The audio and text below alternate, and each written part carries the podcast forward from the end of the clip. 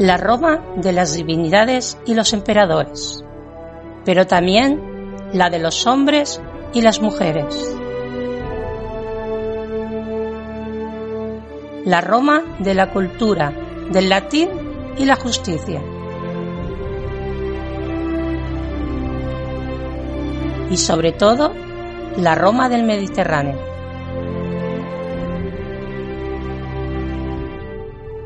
Bienvenidas, bienvenidos al Lignum en Roma.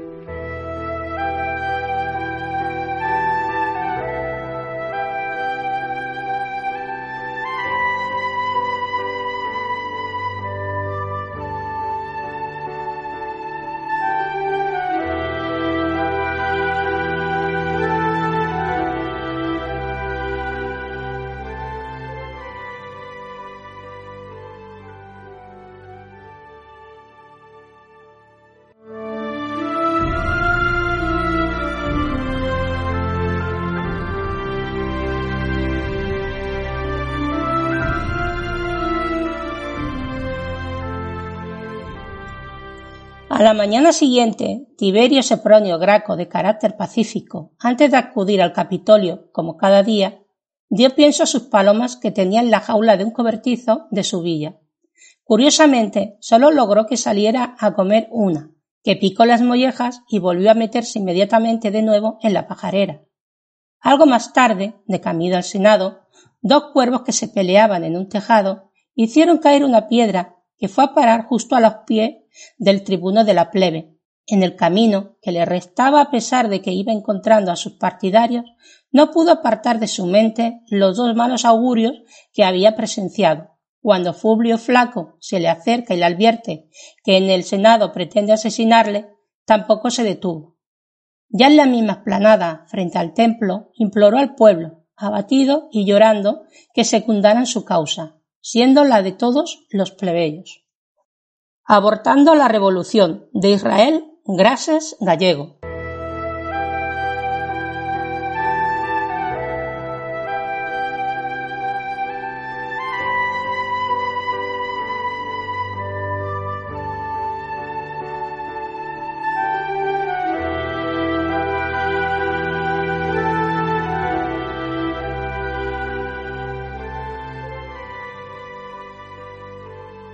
Pues saludamos también a nuestra experta de hoy. La recordaréis del último programa que hablamos sobre legislación, derecho romano, sobre la ley del alto de tablas. Es Beatriz Pelayo, que la tenemos también eh, con nosotros. ¿Qué tal, Beatriz? Bienvenida a tu casa. Muy buenas tardes. Yo, desde luego, es, eh, ya sabéis que es un placer compartir este espacio con, con vosotros. Hoy tenemos asuntos muy interesantes que vamos a, vamos a tratar antes de, empezar, mm, me gustaría mm, decir nada, una pincelada muy básica porque sí que me gustaría que vierais cómo tengo la mesa de trabajo. La mesa de trabajo de mi despacho está llena de fuentes ¿vale? Porque nosotros como divulgadores hacemos eh, un trabajo muy importante, es decir, mm, vais a, vais a estar conmigo, compañeros, que cuando presentamos un, un proyecto o un programa de divulgación eh, no lo hacemos a pecho descubierto, es decir, detrás hay una gran labor de trabajo de análisis de fuentes, de interpretación eh, de, de, documentos y demás Así que hoy en mi mesa tengo al fabuloso Plutarco con eh, las eh, vidas eh, paralelas. Vamos a hablar también de Cayo Velello Patérculo, que es una maravilla absoluta, ¿vale? a piano y también unas pinceladas muy básicas de un jurisconsulto que a mí me parece una maravilla junto con, con Teodoro Monsen, ¿vale? Estoy hablando de Aranjo Ruiz y estas son las fuentes que vamos a emplear eh, hoy para eh, asumir un asunto tan importante y de tanta trascendencia para la República como es el caso, por ejemplo, de la cuestión, de la cuestión agraria. Así que, sin más eh, dilación, si os parece, pues cuando, cuando queráis, comenzamos. Bueno, antes de comenzar, eh, darte las gracias a ti y decirte, pues, mm, vea que para nosotros es un placer tenerte aquí y que evidentemente que si, si no supiéramos cómo eres, tampoco te habríamos invitado. Entonces, que no tienes que darnos las gracias porque para nosotros es un placer tanto a ti como abrirle las puertas de, esta página, de este proyecto, a todos los que han colaborado, como Maribel, como Ricard, como todos los que nos han acompañado en estos directos que hemos estado haciendo, como los que nos vendrán a acompañar, porque ya hemos lanzado varios retos a varias personas, eh, la lista va aumentando, entonces para nosotros es un placer contar con gente como tú y nada, pues que lo que te decimos siempre, que, que eh, como si estuvieras en tu casa.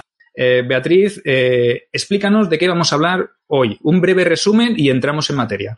Bueno, pues eh, hoy traemos un tema que es un poco conocido, pero a la par muy necesario de, entrar en un estudio bastante pormenorizado. Vamos a hablar de las leyes republicanas, exactamente nos vamos a meter ya casi el medio final de la República y vamos a introducirnos en esas, vamos a decirlo así, guerras intestinas eh, por la promulgación de una de las leyes eh, más importantes, a, mi parecer, desde un punto de vista de la cuestión agraria. Y, como no, pues eh, vamos a intentar recuperar el recuerdo de dos hermanos de origen plebeyo, aunque también muy de, la nobilidad romana, ya veremos a continuación, ¿vale? Porque sí que tienen cierta ascendencia de, del viejo eh, patriciado, por decirlo de alguna, de alguna forma.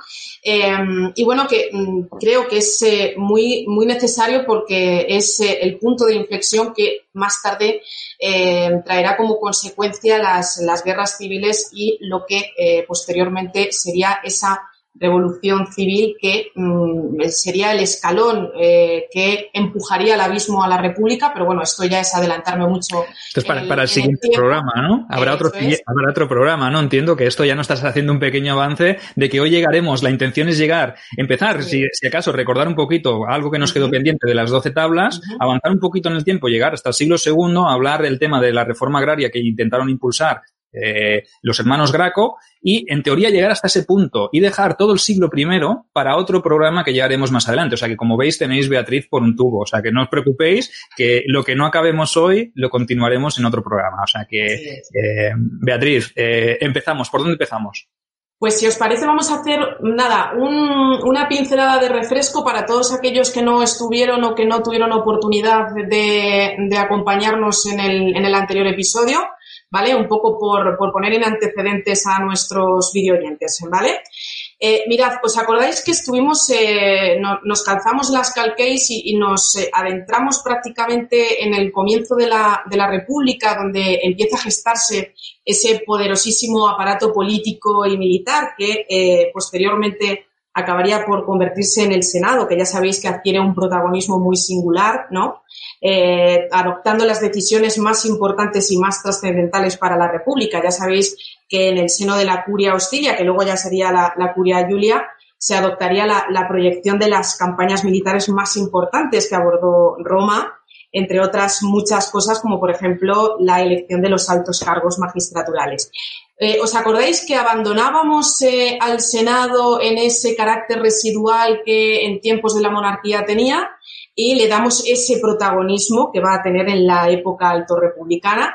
y como consecuencia, por tanto, de la influencia del patriciado como esa um, oligarquía um, endogámica, eh, pues eh, surge un poco el, resquemor por parte de los eh, plebeyos. ¿Os acordáis con esas guerras intestinas entre patricios y plebeyos porque los plebeyos estaban cansados de trabajar las tierras, de alistarse al ejército, de tener que en parte engrandecer la república y los patricios tranquilamente en sus domus nada más que. Hombre, tra tranquilamente, política. tranquilamente, yo como Patricio tengo que decir, Beatriz, que descansar y estar todo el día tumbado al sol, pues también tiene su, tiene lo suyo, ¿no? Tampoco es una cosa fácil de hacer, entonces también requiere su esfuerzo, ¿no? Vamos a decir, eh, ir a la guerra, ir a luchar, ir a trabajar en el campo, pues alguien tiene que hacerlo para que nosotros vivamos cómodamente, ¿no? ¿O qué? Claro, exactamente. Entonces los plebeyos ya estaban absolutamente cansados de vosotros y entonces se pusieron a trabajar y eh, hasta el punto de que recordáis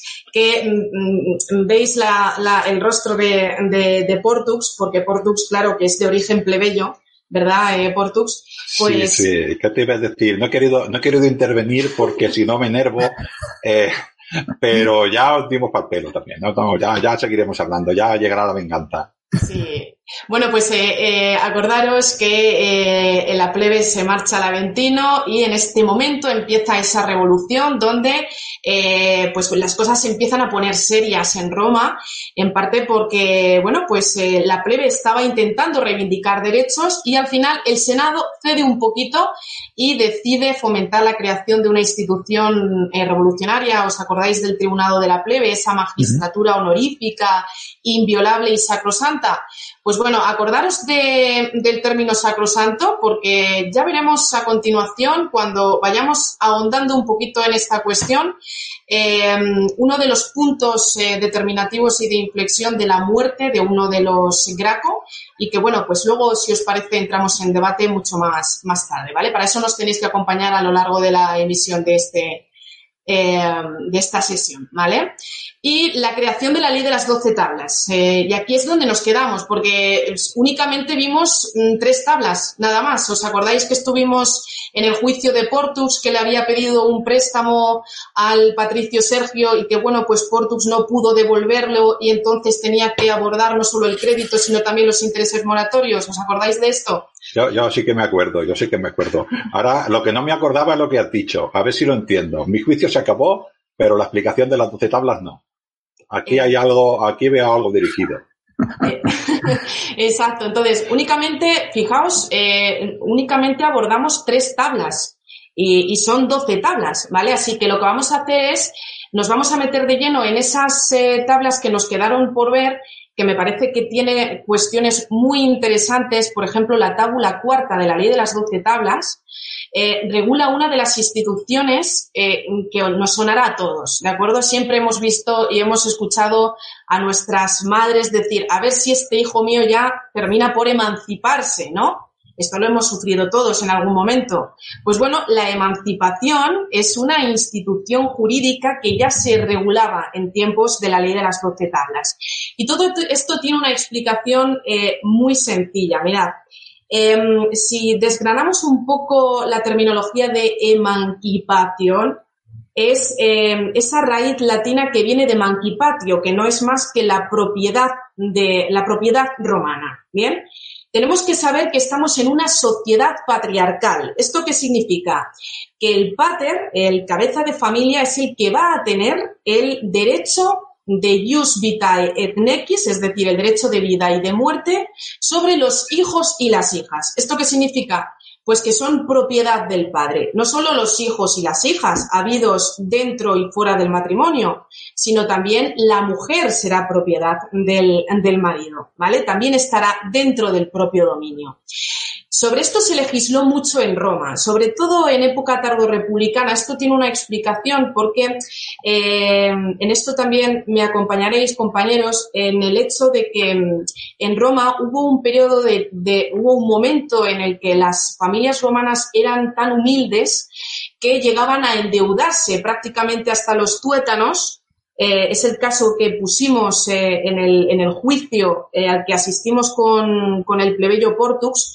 Esto era muy habitual en Roma, es decir, que las familias romanas tuvieran que pedir créditos para poder sostenerse económicamente. Entonces, una prole una prole mayoritaria, es decir, muchísimos hijos, muchísimas bocas que alimentar, prácticamente era inviable. Y en muchas ocasiones se, se mm, recurrió al infanticidio precisamente por eso, eh, no solo el, no reconocimiento del hijo porque presentaba algún defecto físico o alguna tara mental y se abandonaba precisamente la columna lactaria. Esto nos sonará a todos. Eh, aunque sí es cierto que el natalicio de un hijo varón en el seno de la familia romana era tenido como, pues bueno, pues una celebración, ¿no? No tanto las mujeres. Esto luego ya lo adelantaremos en otros, en otros programas. De hecho, hasta el punto de que se abandonaban tantísimas mujeres en época tardorrepublicana que eh, Augusto, a inicios del siglo I, se vio en la obligación de tener que legislar, sobre todo para incentivar el natalicio. Bien, nos estábamos quedando, eh, por tanto, sin mujeres, que son las que tienen la potestad de la fecundación, ¿no? De la procreación de continuar con, con, la prole, ¿no? para evitar, por tanto, el exterminio de, la propia civilización romana. Oye, una, cosita, perdona que te interrumpa, ¿eh? Así para rememorar, entonces, si, si nuestros oyentes, nuestros videoyentes ven el último programa y asisten a ese juicio justo, desde mi parecer que fue un juicio justo, ¿eh? eh ¿Por qué eh, Portux cedió a sus hijas como parte del pago por su deuda? E, ¿Existe entonces una potestad del padre, como has dicho tú antes, para, si no es capaz de asumir esas deudas, hacer que el trabajo o el esfuerzo, incluso vender a sus propias hijas o a sus propios hijos, ya no hablamos solo de mujeres, sino también de, de hijos, pero mm, ¿qué papel jugaba esta prole eh, como bien dices tú, para, para que un, su propio padre los pudiera utilizar como moneda de pago, ¿no? Es un poquito esto, ¿no? Que, a lo mejor los, los videoyentes no lo entendieron el otro día cuando Ángel eh, hizo el papel y entregó a sus hijas a cambio de saldar parte de su deuda, pero mm, es que es habitual, es lo que, lo que, lo que estás tratando de explicaros, Beatriz, un poquito, ¿no? Que los hijos formaban parte de, de, pues serían un, bien material, como podía ser, eh, bueno, poquito por encima de los esclavos, y dentro de los hijos, pues evidentemente las mujeres tenían eh, ese nivel eh, más bajo, de lo cual ya hablaremos más adelante, porque también estamos preparando algo, ¿no? Estamos fraguando algún, algún tema dedicado a la mujer en la antigua Roma, ¿no? Pero bueno, no te, interrumpo más, simplemente era para matizar un poquito el, el hecho del, de, de, este episodio destacado del, del juicio que hicimos el, el programa anterior. Era muy habitual que por deuda se vendieran a los hijos precisamente. Eh, y además es una institución que se regula muy de forma exhaustiva la ley de las doce tablas. Fijaos era habitual que eh, se tuvieron que mm, estipular normas complementarias para evitar que eh, los hijos pudieran llegar a ser sometidos a venta hasta incluso en más de tres o cuatro ocasiones, como ocurrió en más de una, en más, más de un episodio del cual tenemos también constancia. era habitual que el padre vendiese a los hijos eh, para condonar esas deudas y entonces se establece en la ley de las doce tablas que el padre podía volver a remanquipar, es decir, a recomprar al hijo, al acreedor, hasta en tres ocasiones. Una vez que el padre volvía a someter hasta una cuarta vez eh, en venta al hijo, este ya em, quedaba en emancipación. ¿Esto qué significaba? Pues que lograba la autonomía jurídica y económica y por tanto quedaba diseminado de la propia potestad a la que sometía su padre al, propio dominio del, hijo. Perdona, vea, esto es eh, al hijo, a la hija una vez, creo. Exacto, exacto. Entonces, em, como vemos, la emancipación en Roma fue una fórmula habitual de, de venta ficticia y además sigue un rito muy específico ¿Veis? Em, se practicaba en presencia de cinco testigos, eh, por lo menos. De hecho, todos estos testigos tenían que ser ciudadanos romanos púberes. Y eh, púberes significa que han alcanzado la edad madura eh, para poder llevar a cabo cualquier tipo de transacción económica o cualquier negocio o tráfico jurídico, ¿bien? Porque en Roma todo se vende sean objetos, sean personas, sean bueyes, sean fundos, sean propiedades, todo se vende, ¿de acuerdo? Bien, la mujer, la mujer, ahora entramos en este, en este tema, eh, la mujer también formaba parte de la manquipio, es decir, de la propiedad del hombre. Bien, y además la, la mujer con mucho más razón, porque la pobre en cuestión eh, va a estar sometida al uso del marido prácticamente a lo largo de toda su vida. Bien, y si no existía, por ejemplo, el pater familias porque había fallecido y no tenía marido, no pasa absolutamente nada, porque tenía que estar sometida al tutelaje del derecho pretorio, es decir, que el pretor tenía que estipularle un tutor. Bien, esto significa que la mujer, eh, claro, a ver, mm, no quiero tampoco hacer sangre de esto, ¿vale? Y más en los tiempos en los que evidentemente nos encontramos. Desde, desde la perspectiva de la mujer y de los ojos de un hombre de la época, ¿no? Ya lo decimos, Beatriz, tú no te preocupes, nosotros siempre lo recalcamos y que siempre que hablamos de estas cosas no lo tratamos desde el punto de vista actual, lo repetimos, lo, lo remarcamos, lo subrayamos. Todo está hecho desde la perspectiva del ciudadano, de la ciudadana, incluso de la mujer que vivía en la época, que ella sabía y era consciente que eso era lo que le tocaba. Evidentemente, una mujer en tiempos modernos no lo aceptaría, los hombres en tiempos modernos tampoco lo veríamos. Entonces, eh, entendamos todo lo que va a explicar ella desde los ojos del ciudadano del momento, desde ese eh, siglo III, siglo II, siglo I antes de Cristo. ¿eh? Esto clarísimo. No te preocupes que nuestros oyentes ya están más que advertidos sobre este tema porque Ángel y yo lo solemos recalcar bastante. O sea que tú dilo sin problemas. Eso es, eso es. Bueno, pues entonces me eh, adelanto lo, siguiente. Mira, los romanos entendían a la mujer, eh, siempre digo, desde mm, introduciéndonos en, la mentalidad de hace dos mil años, eh, entendían la mujer como, como algo muy frágil, excesivamente frágil. ¿Esto qué significa? Que la mujer no estaba capacitada ni legal ni jurídicamente para llevar a cabo algo de forma autónoma e independiente siempre necesitaba de la autorización, en este caso, o bien del pater, familias, o bien de su propio marido. Déjame intervenir en todo caso eh, para quizás eh, la gente piensa que era, es una sociedad patriarcal, pero no era misógena, era, era paternalista. ¿eh? Es más por protección que no por odio a la mujer, porque a veces nos pensamos que el patriarcado el romano era un tipo de odio a la mujer, que probablemente algunos hombres como Catón y tal, igual sí un poquito, ¿no? Pero en general era paternalismo. Yo te trato así porque te quiero proteger. Así es. Eh, muy, muy buen apunte lo de el Catón el censor, que era un, tanto misógino, hay que decirlo así. De hecho, bueno, pues hay fuentes también que, que hasta, hasta, hasta, para la época, me estoy refiriendo, que es muy exagerado. Era un poco griego, ¿no? Era un poco griego, un poco ateniense, ¿no? Pues los atenienses sí que la cultura griega siempre la hemos destacado, ¿no? Que, que sí que trataban mucho con más misoginia a sus mujeres, excepto, por ejemplo, los espartanos, aunque nos suene muy extraño, ¿no? Que la sociedad espartana era mucho más igualitaria en cuanto a derechos. Incluso las mujeres sabemos que podían asistir a las, a las asambleas, no podían hablar ni podían votar, pero sí que podían dar su opinión, que ya es mucho, ¿no? Para, y estamos hablando de la antigua Grecia, ¿no? Entonces, en Roma sí que eh, estoy totalmente de acuerdo con lo que han dicho mis compañeros que no lo veáis como una misoginia, como podría ser en la antigua Grecia, sino que es más eh, un, como que somos superiores y eh, sabemos y somos conscientes de que vosotras no tenéis la capacidad eh, para obrar jurídicamente ni para tomar según qué tipo de decisiones. Entonces yo creo que va un poquito por aquí, ¿no? Para que se entienda un, poco que no es misoginia, sino que es, bueno, paternalismo, ¿no? Yo creo que lo ha definido muy bien Ángel con, con esta aclaración. Así es, es, es la manifestación de esa relación paterno-filial que nace entre la propia hija y el propio pater y el dominio que nace posteriormente, aunque ya veremos que cuando se, se lleva a cabo se materializa el, contrato de matrimonio, porque el matrimonio no es más que un contrato, ¿de acuerdo? Es una asociación y esto a día de hoy eh, vais a coincidir conmigo, pero el matrimonio no es más que un contrato, es una asociación de, de los cónyuges, cónyuges que ponen, si me traba hasta la lengua, fijaos, donde se ponen, se ponen en común los bienes, aunque bueno, luego ya lo dejaremos aparte para los, los bienes parafernales, pero el matrimonio se, se, configura como una, como una propia relación jurídica y en Roma eh, se va a definir también como un título traslativo, como veremos luego a partir de la, de la dotis datio, es decir, de la adacción de la dote por parte del padre, porque se estimaba que cuando una mujer iba a contraer matrimonio,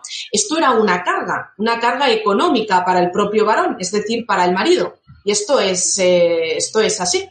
Entonces, eh, para que veáis que, bueno, pues eh, la mujer al final no va a dejar más que ser esa, mm, esa figura mm, sensible, frágil, incapaz en determinados ámbitos, aunque ya veremos como a lo largo de, la maduración de la República se va a ir flexibilizando y se van a dar ciertos derechos y ciertos privilegios a la mujer, sobre todo en tiempos de Augusto, que va a estar también como eh, va a confraternizar muchísimo con algunas eh, matronas romanas, donde a partir del tercer hijo incluso se les va a dar la posibilidad de quedar eh, exentas de ese dominio, de esa potestad jurídica.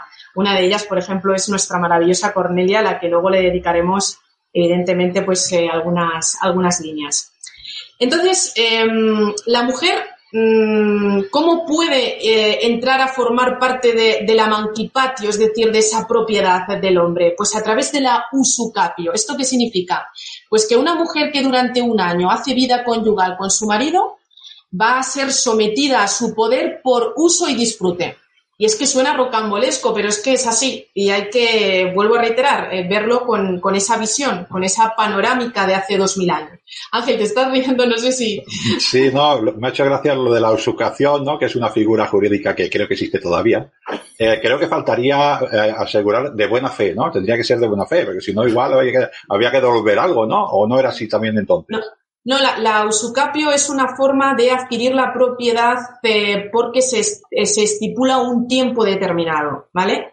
Eh, y, el uso y disfrute de la mujer en este caso es al año. Es decir, si una mujer, a pesar de que no hubiera contraído matrimonio con el hombre, si estuviera llevando a cabo una relación de convivencia con él, pues por ese uso por ese dominio que hace el marido, eh, pues eh, se concibe eh, como, como, mujer o como esposa.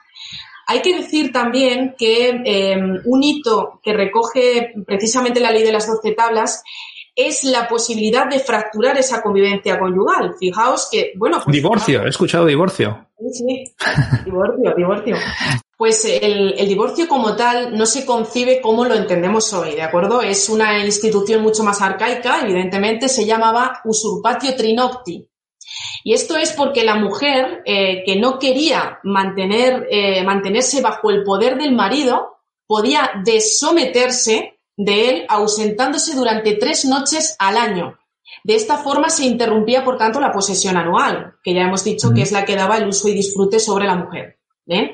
Entonces, claro, hay, habrá gente que piense, bueno, es que esto es cosificar. Bueno, pues eh, es lo que hemos eh, adelantado, que eh, es una forma de, de, concebir esas uniones entre hombre y mujer, donde eh, se basa precisamente en el seno de esa superprotección paterno-filial. Beatriz, que la gente, lo digo para que sea un poco consciente, la mujer desde el punto de vista del poder del padre familiar es una cosa, pero su hijo también, y su hija, y su esclavo, y su güey, y su casa. Todos eran cosas para el poder del padre de familia. Eso era lo que decían las costumbres de los antiguos. O sea, que era igual la mujer que el hijo. Era exactamente lo mismo, una cosa, hasta que se emancipaba, claro. Exacto. Y es lo que hemos adelantado también con la Coentios. Eh, hemos visto esa venta ficticia, es decir, todo forma parte de la propiedad del, del padre. Mirad, hay un tipo de, de, de, unión matrimonial que a mí me parece muy, muy interesante eh, porque se realizaba por mediación de una torta. Se fabricaba una torta eh, hecha de harina de trigo eh, que recibe el nombre de panis farreus. De ahí viene la palabra confarreacción y es que al parecer este tipo de unión matrimonial se utilizó entre el patriciado, entonces, esta era la fórmula habitual, por ejemplo, Sergio, entre tu estirpe, para eh, contraer matrimonio siempre y cuando tu prole eh, quisieras eh, que fueran miembros de algún sacerdocio, por ejemplo, del flaminado. Si querías que tu hijo se dedicara a el, el, sacerdocio del flamin dialis, ya hemos dicho del rito a Júpiter, o por ejemplo tu hija fuera eh, virgen vestal, es decir, consagrara su vida precisamente eh, al sacerdocio de, de, Vesta. Y se llevaba a cabo a través de una fórmula ritual también en presencia de diez testigos y de esta forma se quedaba unida esta, curiosa eh, forma de contraer matrimonio. Y aquí me podéis preguntar, ¿y, y esta fórmula matrimonial podía disolverse en divorcio? Pues sí, también se prevé, eh, de hecho recibe el nombre de difarreatio, pero claro, es muy complicado divorciarse eh, porque es necesario que estén presentes para tu divorcio los 10 testigos que acudieron eh, la primera vez que, se contrajo matrimonio. ¿Qué pasaba si uno de tus testigos había fallecido o se había ido a campaña o se había enrolado al ejército y no lo encontrabas, pues eh, es complicado. Mm, es complicado porque muy posiblemente no se pudiese llevar a cabo la disolución matrimonial. Bien. Entonces, pues bueno, tenías que arreglarte ahí como buenamente puedas con tu mujer o con, con tu marido y bueno, pues eh, llevarlo adelante. Aunque es muy posible que sí finalmente acabase por hacerse algún tipo de sacrificio de desolución, en cuyo caso ya la mujer volvía a regresar al, al poder del padre. Como veis, la mujer nunca va a quedar desprotegida del dominio del varón. Existía, existía la tutela mulieris, ¿no? Que era quizá ese momento en el que algún varón representado por a través del pretor, lo has dicho antes, ¿no?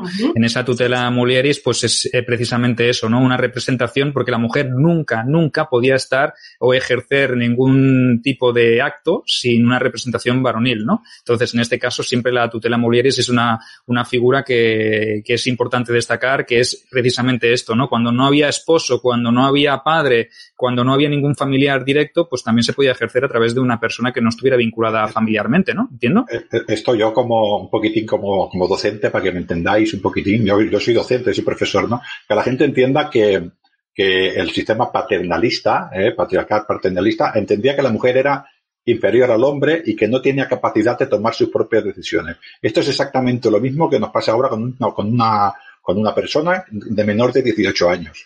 No puede representarse a sí misma. Siempre necesita sus padres, su madre o un tutor legal. Y si no existe ese tutor, un juez, quien sea, siempre a nosotros los profesores nos tiene que venir un representante legal de ese, de ese muchacho, normalmente son sus padres, ¿no? Porque él no puede tomar sus decisiones. Pues para entenderlo, lo que pasaba a la mujer en aquella época es esto, es como si fuera tratada con una niña de hoy en día, por ejemplo, de 14 años. No puede tomar ninguna decisión.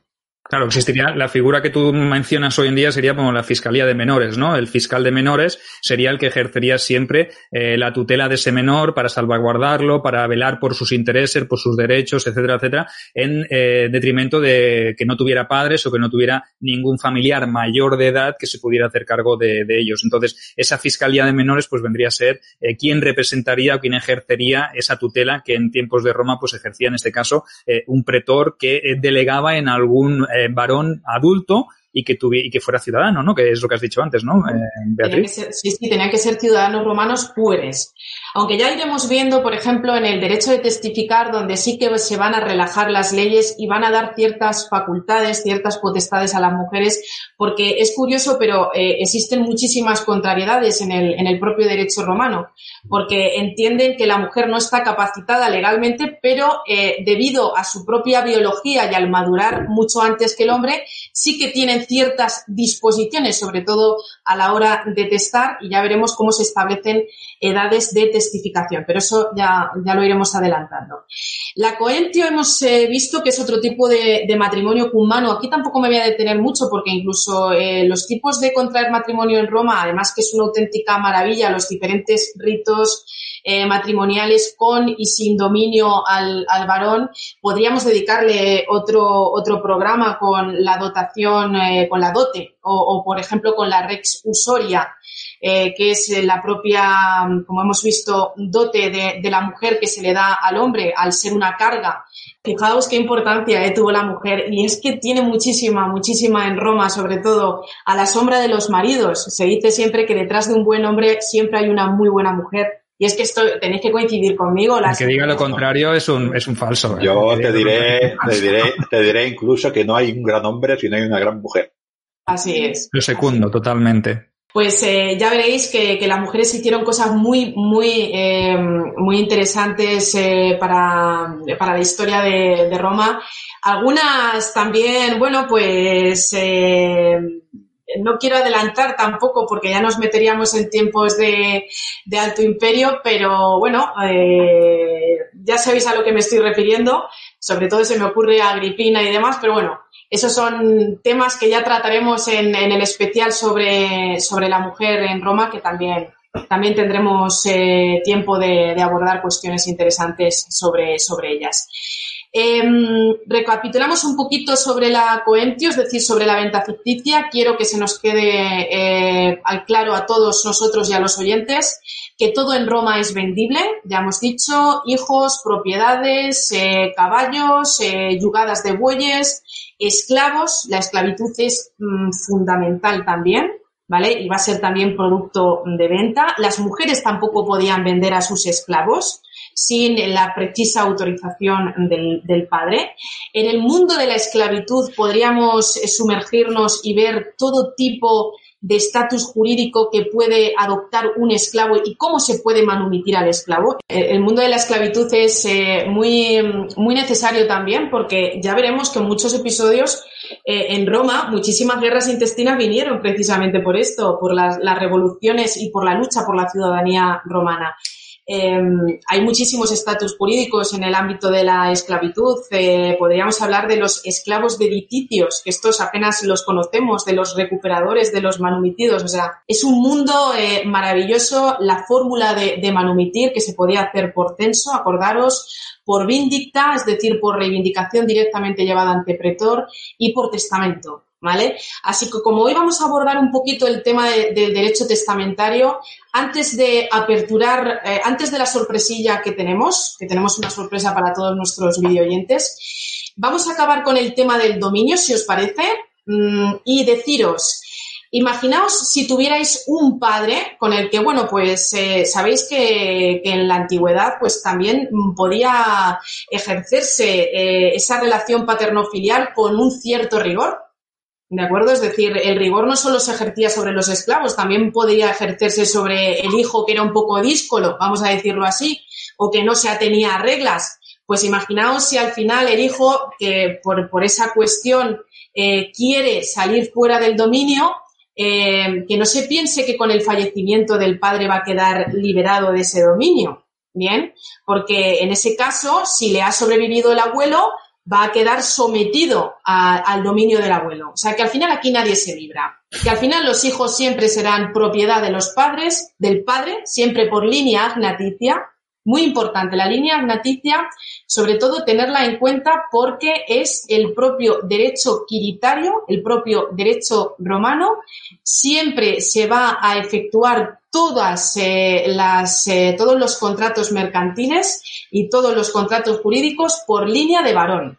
Bien, línea agnaticia, varones, línea cognaticia, se está riendo. Hay que, hay, que eh, destacarlo, hay que, que a lo mejor nuestros oyentes no lo sabían, pero bueno, que ya va bien que lo. Sí, yo soy, sí, soy un poco, ya lo sabe Sergio, ¿no? ella se ríe por lo de connaticia y agnaticia, ¿no? Del tema de que del, del, estatus social de la madre. yo a esto le llamo, en vez de decirlo tan complicado para que la gente me entienda, yo digo patrilineal. O sea, del, del patriarca, del, de la, del patriarcado a otro eh, patriarca, a otro padre de familia. Eh, que es eh, quizás un poco más entendible. Pero sí, es lo, es lo que, es lo que dice. Toda propiedad, en este caso propiedad, va de padre a, a, hijo, varón. Siempre es así. Y lo, lo que decía de Conditicia es, es la madre, pero esto es estado social. ¿no? pasa, bueno, luego más adelante también es verdad que pasó la herencia, ¿no? Pero en estos tiempos de, de la ley de las doce tablas, las mujeres no heredaban y no pasaba absolutamente nada. Absolutamente nada. Eso es todo al varón. Y si no existe en línea agnaticia, es decir, si no tenemos eh, varones que puedan heredar, pues entonces a los, a los gentiles. Pero eso ya es otro, otro cantar, ¿vale? Si os parece, mirad, nos vamos a ir ahora al derecho. Es que eh, estamos hablando de términos un poco complicados, pero es que esto se recoge en los comentarios de, de Gallo en su obra Instituta y es que es el propio derecho romano, ¿vale? El derecho de postliminio, de postliminio. Y hay gente que dirá, ¿y esto qué es ahora? Pues bueno, incluso eh, Quinto Mucio Escaébola, que fue uno de los juristas más reconocidos, son de, es de época tardorrepublicana, dijo, bueno, pues hay que crear un derecho para evitar que eh, los sujetos que hubiesen sido hechos cautivos en la guerra pudieran paralizar eh, todos los negocios que se pudieran hacer en Roma. ¿Vale? Me explico, me explico. Pensar en aquel ciudadano romano que sale fuera de Roma, que se alista a la legión y que va a una determinada empresa militar, ¿vale? Y que es hecho cautivo. Prisionero de guerra podía serlo eh, por una nación enemiga o bien por un estado donde no se había llevado a cabo un tratado de paz con Roma. ¿Vale? Es decir, no había ese tratado de amistad. Entonces, ocurre que el ciudadano romano va a perder todos sus derechos, es decir, va a perder la ciudadanía romana. Bien, y esto se hizo así por una sencilla razón, porque como toda la prole estaba sometida bajo su dominio, si no estaba el padre, no podían vender esclavos, no podían eh, hacer testamento, no podían vender las tierras, entonces se paralizaba todo. Había que esperar a que volviera el padre para que se pudieran autorizar esas ventas, para que se pudiera hacer testamento. Bien. Entonces, ¿qué, se hizo por mediación de este derecho de postliminion? Pues bueno, se garantizó precisamente eso. Se garantizó que al sujeto que había sido eh, hecho cautivo en, Roma, eh, fuera de Roma, perdón, pues se perdiera ese estatus jurídico y así la familia pues pudiera continuar con su vida, con su vida ordinaria. Em, en este ámbito se crearon muchísimas leyes, sobre todo son de época de, Cornelio, eh, de Cornelio Sila, sobre todo en el ámbito del cautiverio y de la falsedad. Sabéis que hubo muchísimos que en tiempos de guerra dieron su propio testamento y que usurparon identidad, la identidad del testador, regresaron a Roma y se hicieron con todas las propiedades del individuo en cuestión. Pues entonces se tuvo que legislar. Y se tuvo que hacer esto precisamente para evitar que algún listillo que otro que había conocido las últimas voluntades del testador pudiera acaparar todo su, todas sus propiedades. Esto, esto que dices, eh, ¿te acuerdas que cuando estábamos preparando el programa, eh, esto también es aplicable, quiero decir, ¿eh? había un cónsul que se llamaba, espera que lo mire, Cayo Hostilio Mantino, que este luchó en Numancia bueno, luchó, luchó, luchó, perdió, ¿no? Fracasó. Bueno, sí, firmó un tratado humillante, ¿no? Sí, muy bien. Hizo un tratado humillante porque se ve que pasó miedo, se ve que los numantinos no se iban a cargar a 20.000 romanos. Y por cierto, allí estaba Tiberio Graco, no quiero decir nada más, en esas tropas que casi. Padre, padre, ¿Tiberio Graco o Tiberio Sempronio Graco? El, hermano mayor, ¿no? Sí, el hermano mayor, sí, sí. era tribuno, ¿no? Tribuno era, era cuestor en aquel momento. Cuestor. Sí. Eh, eh, pero bueno, el, caso es que él hizo el tratado ese por miedo, porque dice, me van a matar los hombres, y firmó un, tratado de paz con los numantinos, volvió a Roma con el tratado firmado, y el Senado dijo que nadie de la China y que no aceptaba ese tratado, y lo cogió a este hombre, lo mandó a Numancia, al año siguiente lo desnudó y lo puso allí en las puertas de la ciudad de Numancia. Los numantinos lo miraron ah, y le quitaron la ciudadanía. Eh, los numantinos lo miraron al hombre y dicen, no, si tú lo has hecho bien, ¿qué te vamos a hacer? Y este hombre volvió a Roma sin la ciudadanía. O sea, que no, esto no fue un prisionero de guerra, sino que el romano, el, Senado lo ofreció como prisionero de guerra. Y los numantinos, eh, en total, los numantinos al final no lo aceptaron. Este hombre volvió a Roma, no sé exactamente qué pasó, pero yo viendo, mirando información sobre este hombre, después de esto fue pretor. Lo cual quiere decir que ya era ciudadano romano de nuevo. recuperó la ciudadanía, sí, correcto. Se le otorgó, incluso ocupó magistratura. Yo recuerdo que... y es más, creo recordar que lo subieron en un burro desnudo y lo pasearon por Se lo ofrecieron a los numantinos subido en un burro, como señal de humillación, como señal que, el Senado no aceptaba ese tratado, eh, que mm, se retractaba de lo que pudiese haber firmado este hombre en calidad de cónsul y que, bueno, que se lo ofrecía como diciendo, haced lo que queráis. Los otros dijeron, bueno, traednos más cónsules, más cónsules como este, ¿no? Que así seguro que nos ganáis nos vamos, nos estamos yendo mucho del tema, ¿no? Y estamos con las 12 tablas. venga. Continuamos, continuamos con el derecho testamentario romano. Mirad, en, Roma en un principio existían dos tipos de hacer testamento, ¿vale? Eh, de hecho, el testamento se hacía en un tipo de comicios muy específicos, se llamaban comicios calados, y este tipo de curia se reunía en las calendas, para las calendas y las nonas de cada mes, para que nuestros videoyentes nos entiendan el primer día del mes y día quinto o séptimo. Bien. Y en este tipo de comicios no solo se llevaba a cabo el, propio testamento, que recibe el nombre de, de, Testatio Sacrorum, sino bueno, allí también se llevaban a cabo otros actos de carácter religioso, como el calendario anual y algunas adopciones, que también es una institución jurídica muy interesante, ¿vale? Eh, hay que recordar que muchos eh, emperadores recurrieron precisamente a este tipo de institución jurídica cuando no tenían eh, línea sucesoria. Pero bueno, esto es otro, esto es otro, otro episodio. Em, el testamento podía hacerse de dos tipos. Podía hacerse en la paz, es decir, eh, un testamento ordinario, el que se puede realizar en unas tablillas eh, enceradas eh, de madera, o bien podía hacerse en la guerra. Este tipo de testamento dio muchísimos quebraderos de cabeza, sobre todo a dictadores, a gobernantes, a cónsules. Se tuvo que legislar mucho al respecto del testamento in proquintu, que así es como se recibía este tipo de, de práctica testamentaria, porque era el que se hacía en el ejercicio de las armas. Y tenéis que imaginaros al sujeto, al sujeto que está próximo a la muerte, ¿no? Eh, en, plena, en plena batalla, porque evidentemente mm, era un testamento que no estaba sometido a ningún tipo de solemnidad. Eh, no, existían testigos, no existía fórmula ritual, es decir, el, sujeto que estaba eh, a punto de, de, fallecer, pues si se encontraba el binomio de guerra o se encontraba algún veterano y lo podía atender, pues eh, le daba las últimas voluntades, pero ¿qué pasaba si el sujeto en cuestión al que se le habían dado las últimas voluntades también moría en guerra? ¿Qué ocurría con ese testamento? Pues que al final se perdía, se perdía absolutamente. O se, lo quedaba el Estado, ¿no? Entiendo. Eso es. Entonces, claro, eh, ya veremos también que muchos individuos murieron afintestados, que es también una fórmula de, eh, pues bueno, mm, acabar sus días eh, sin otorgar testamento. Lo habitual en Roma es que se otorgara testamento. Y esto es una práctica muy mediterránea, es muy nuestra, es decir, dejar eh, por escrito lo que queremos que se haga después de nuestra muerte. Los testamentos no nos han llegado, eh, sería una maravilla para todo arqueólogo poder descubrir un testamento de época republicana porque se escribían en tabillas de madera y se guardaban en una estancia de los sótanos del templo de Vesta, porque eran las vestales las que no solo eran las encargadas de garantizar que el fuego eterno siempre estuviera vivo, sino también guardar las últimas voluntades de todos los ciudadanos romanos.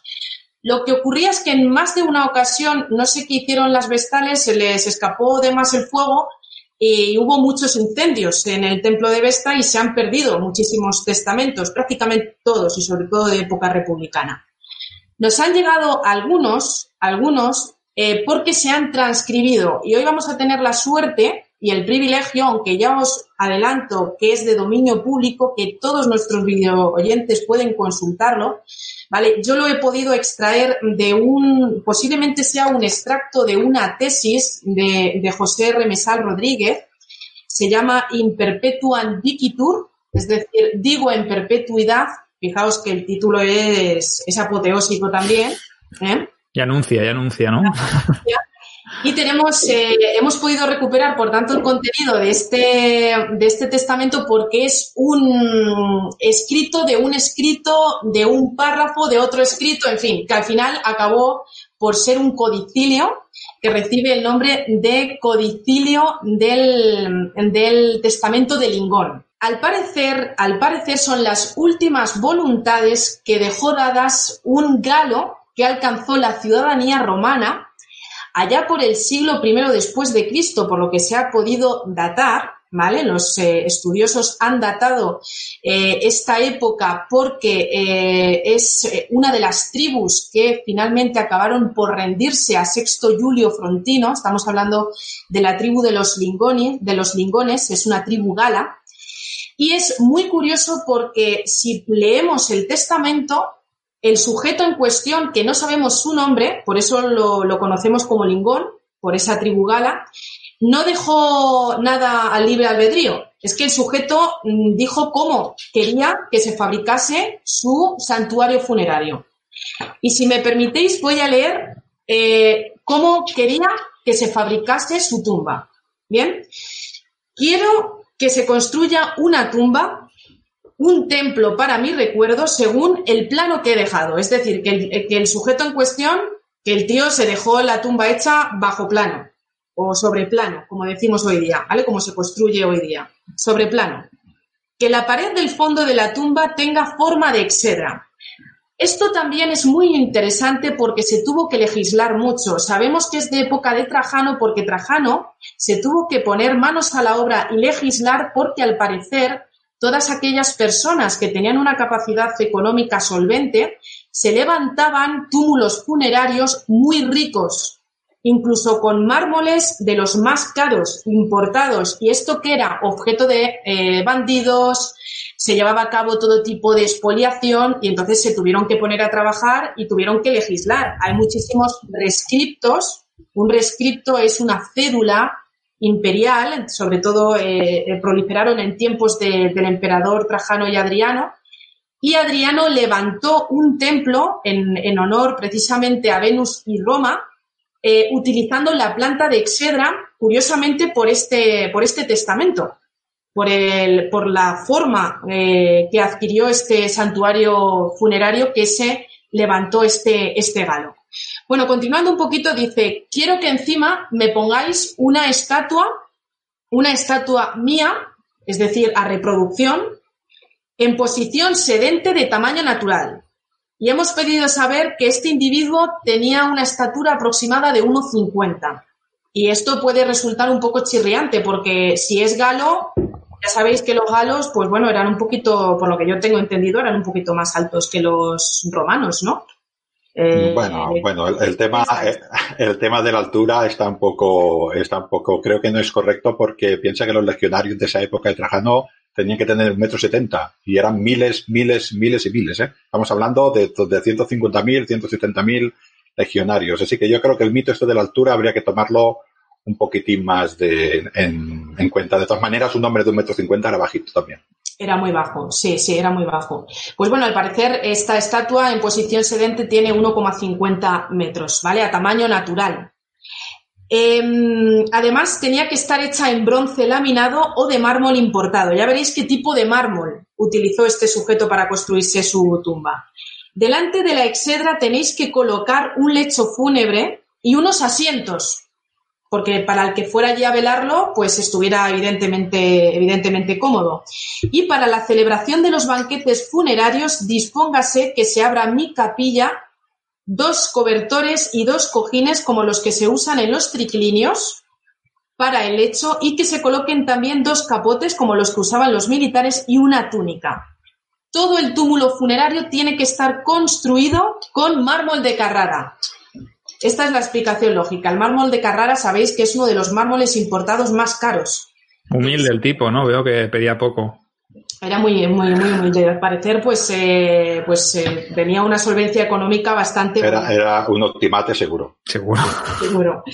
Y luego dispuso que se cierre esta capilla con puertas de mármol de Carrara que puedan abrirse y cerrarse con facilidad. No contento con, todo esto, además dijo, quiero que en las proximidades se construyan unos jardines florales.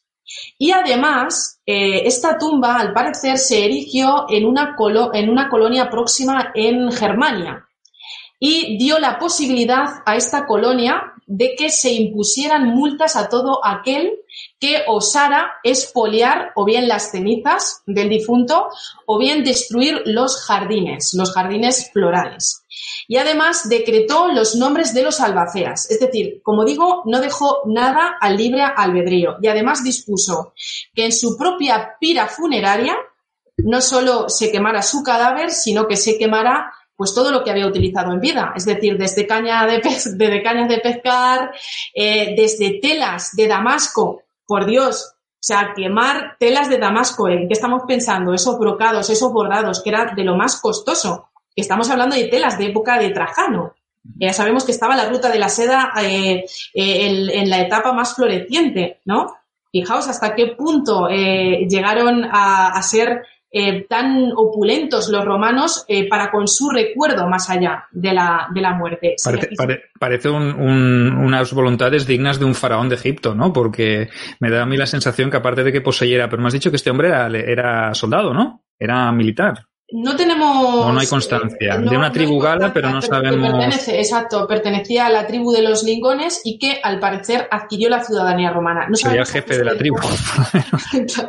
claro, otra, otra, otro, eh, otra cosa no se me, no se me ocurre, pero bueno, como veis, eh, eh, es una maravilla. De hecho, podéis consultarlo, ya digo y, se conservan muy pocos, muy pocos y este nos ha llegado pues en forma de, codicilio. Además, deja dicho cuáles van a ser los albaceas con sus propios, con sus propios nombres y em, las multas a, imponer en el caso de que se pudiera eh, atentar contra, contra las, la urna cineraria del sujeto.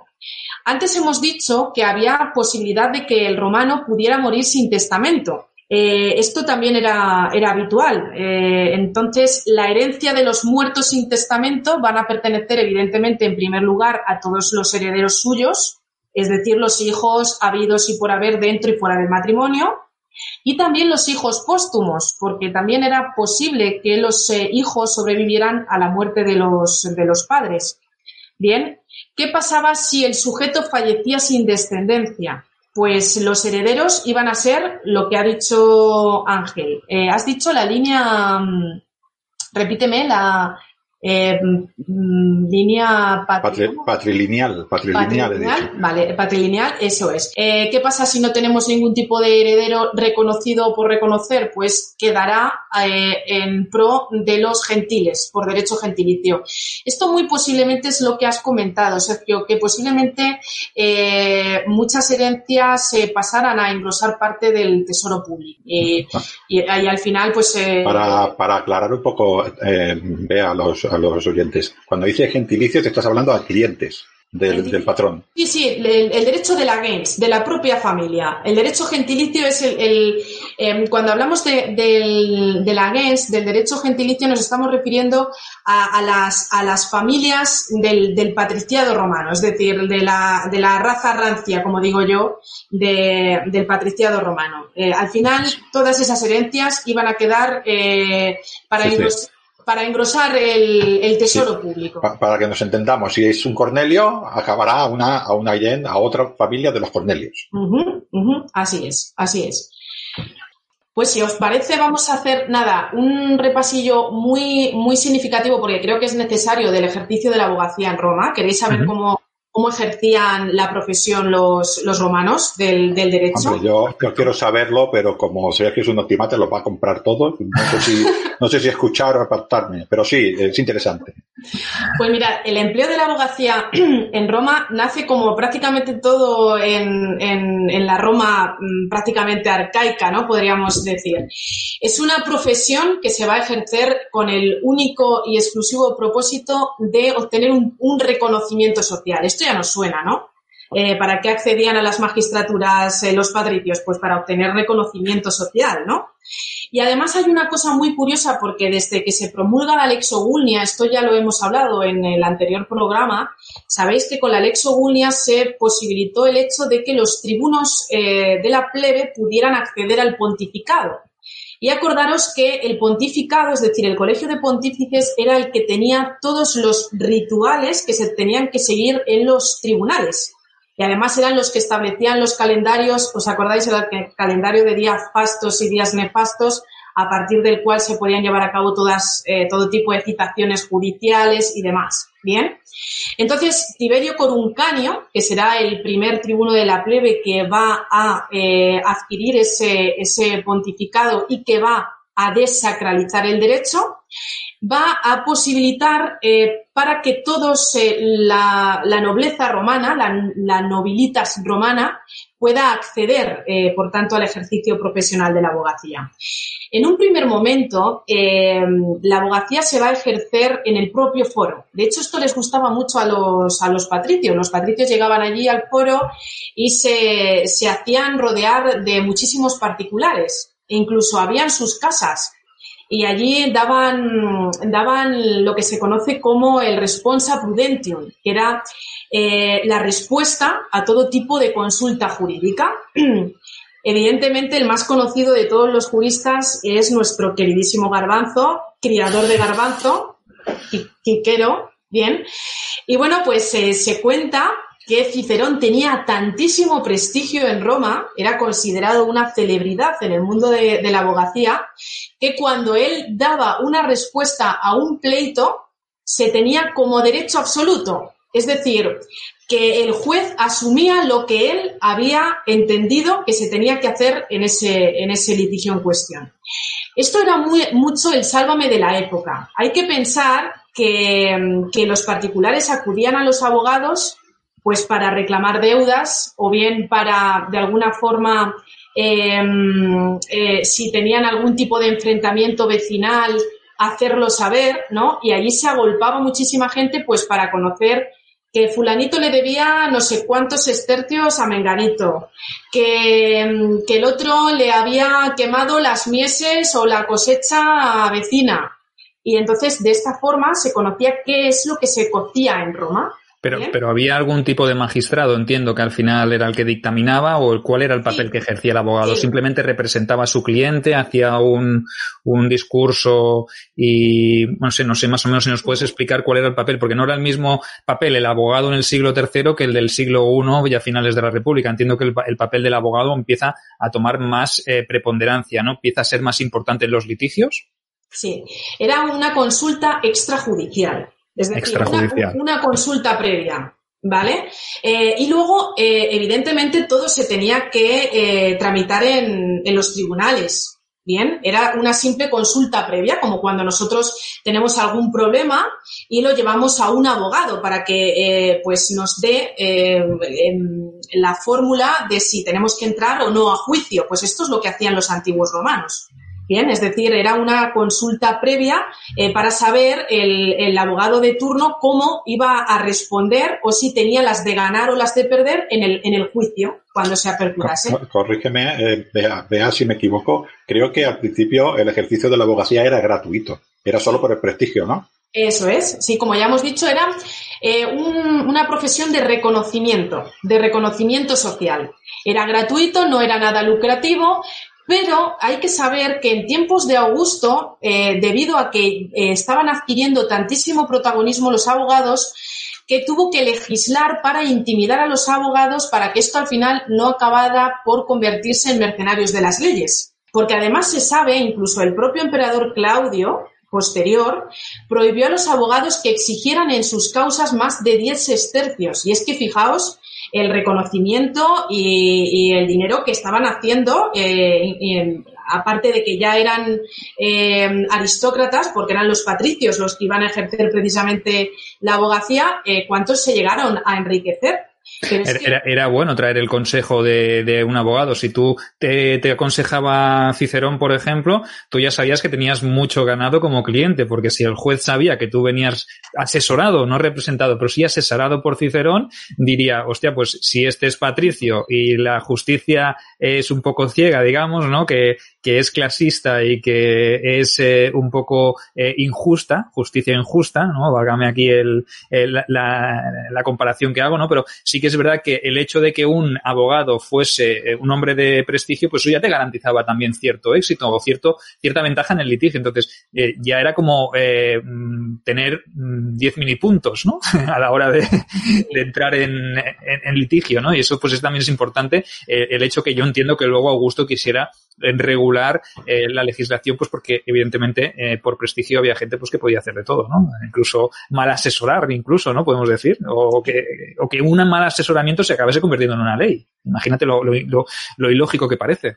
Sí, también, incluso también se eh, tuvo que legislar por el número de abogados que se llevaban a la causa. En un primer momento existía el abogado defensor y el acusador, pero es que llegó un momento hasta el punto de que llegaban hasta cuatro por cada parte, por la parte de la defensa y por, por la parte de la acusación. Incluso se sabe eh, por Asconio, que es un historiador romano que es célebre porque compiló algunos comentarios sobre los juicios más célebres de Cicerón, eh, comenta que en la, creo recordar que es la causa pro escaurus, eh, que un, un, sujeto, un litigante, llevó a juicio a hasta seis abogados, entre ellos Cicerón, Cicerón, Hortensio, Clodio, Marcelo, Calidio, Mesala Níger, o sea, fijaos la que se podía liar en un juicio con, seis abogados, cada uno con su propia forma de interpretar las leyes. Y encima en aquel tiempo ya se estaba empezando a gestar ese conflicto del que luego ya tendremos oportunidad de hablar entre escuelas jurídicas, que luego eh, esa es otra, porque había escuela, la escuela de proculeyanos, la escuela de sabinianos y cada uno interpretaba la ley de la forma que mejor le convenía a cada uno. Entonces, se, creaban juicios paralelos, ¿no? Yo venía aquí a discutir sobre un tema de una propiedad y acabo discutiendo sobre cómo se aplica la ley y cuál es la escuela pues que se acerca más al, precepto, ¿no? Entonces aquí, imagínate, de un juicio, eh, me imagino al cliente, ¿no? Que está allí, oye, perdona, señor letrado, perdona, abogado, pero ¿no veníamos a hablar aquí de mi causa?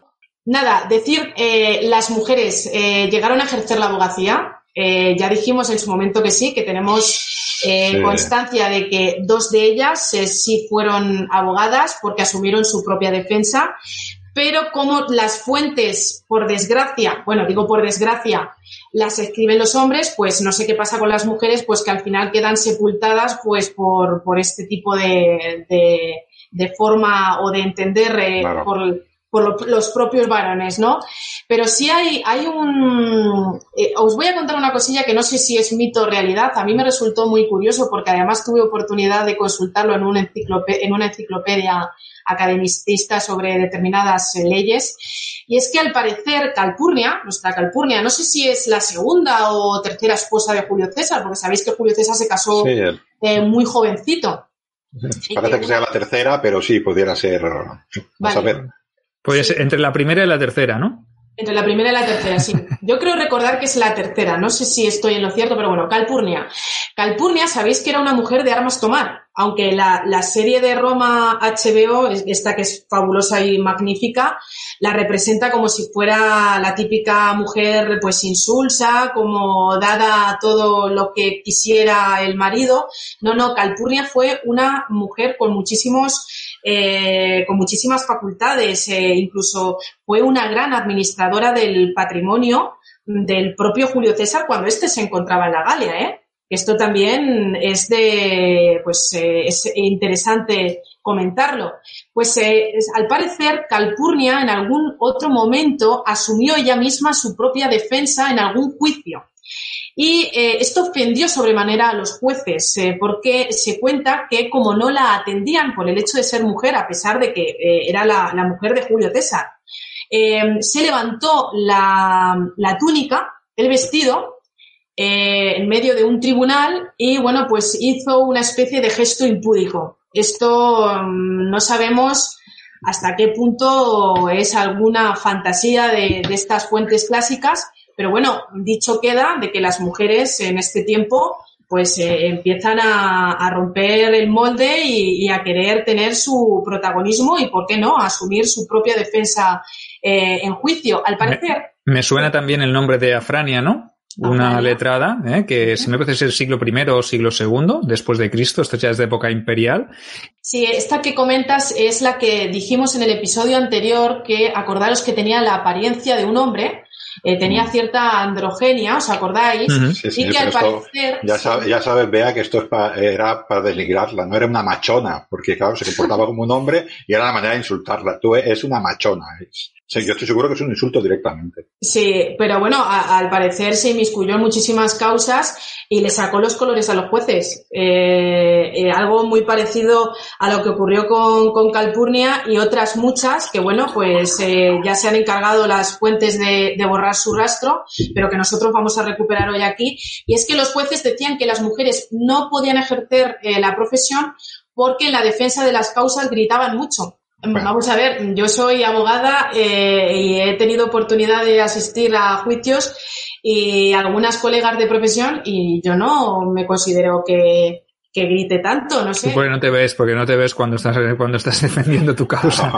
Pero a lo mejor gritamos todos, hombres, mujeres, cuando no te dan la razón o cuando quieres que se te escuche es normal que alces la voz. Yo pienso que aquí hay un tema de, de que les molestaba que fueran las mujeres las que ejercieran la, la, defensa y evidentemente pues las fuentes, como ya hemos dicho, ¿no? Es fuentes escritas por y para hombres, ¿no? Evidentemente no van a permitir que digan que una mujer pudiera ser una buena letrada y que pudiera ejercer muy bien esta profesión. Entonces, no te preocupes, Beatriz, porque eh, seguro que tú eres muy buena abogada, seguro que Afrania lo era, seguro que, que Calpurnia también lo era, lo que pasa que en un mundo de hombres, dirigido por hombres y hecho para hombres, pues evidentemente no interesaría que se supiera. Lo que dice, lo que dice Sergio, está, están en un mundo que la visión de la mujer es una en concreto y cualquier, cualquier salida de esta visión que se tenía, pues, pues era ofensiva.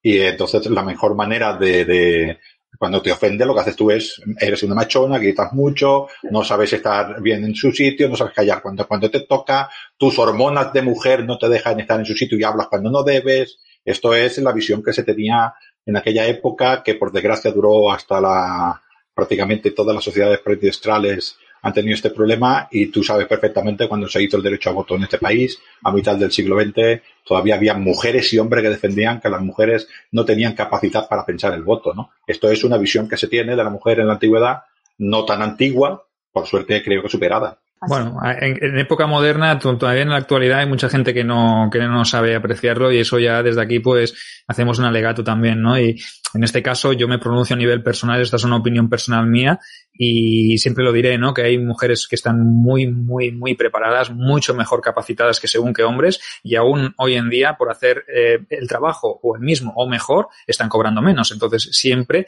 defenderemos desde aquí eh, la igualdad, ¿eh? no ni que el hombre esté por encima de la mujer ni la mujer encima por, el, por encima del hombre, eso nunca.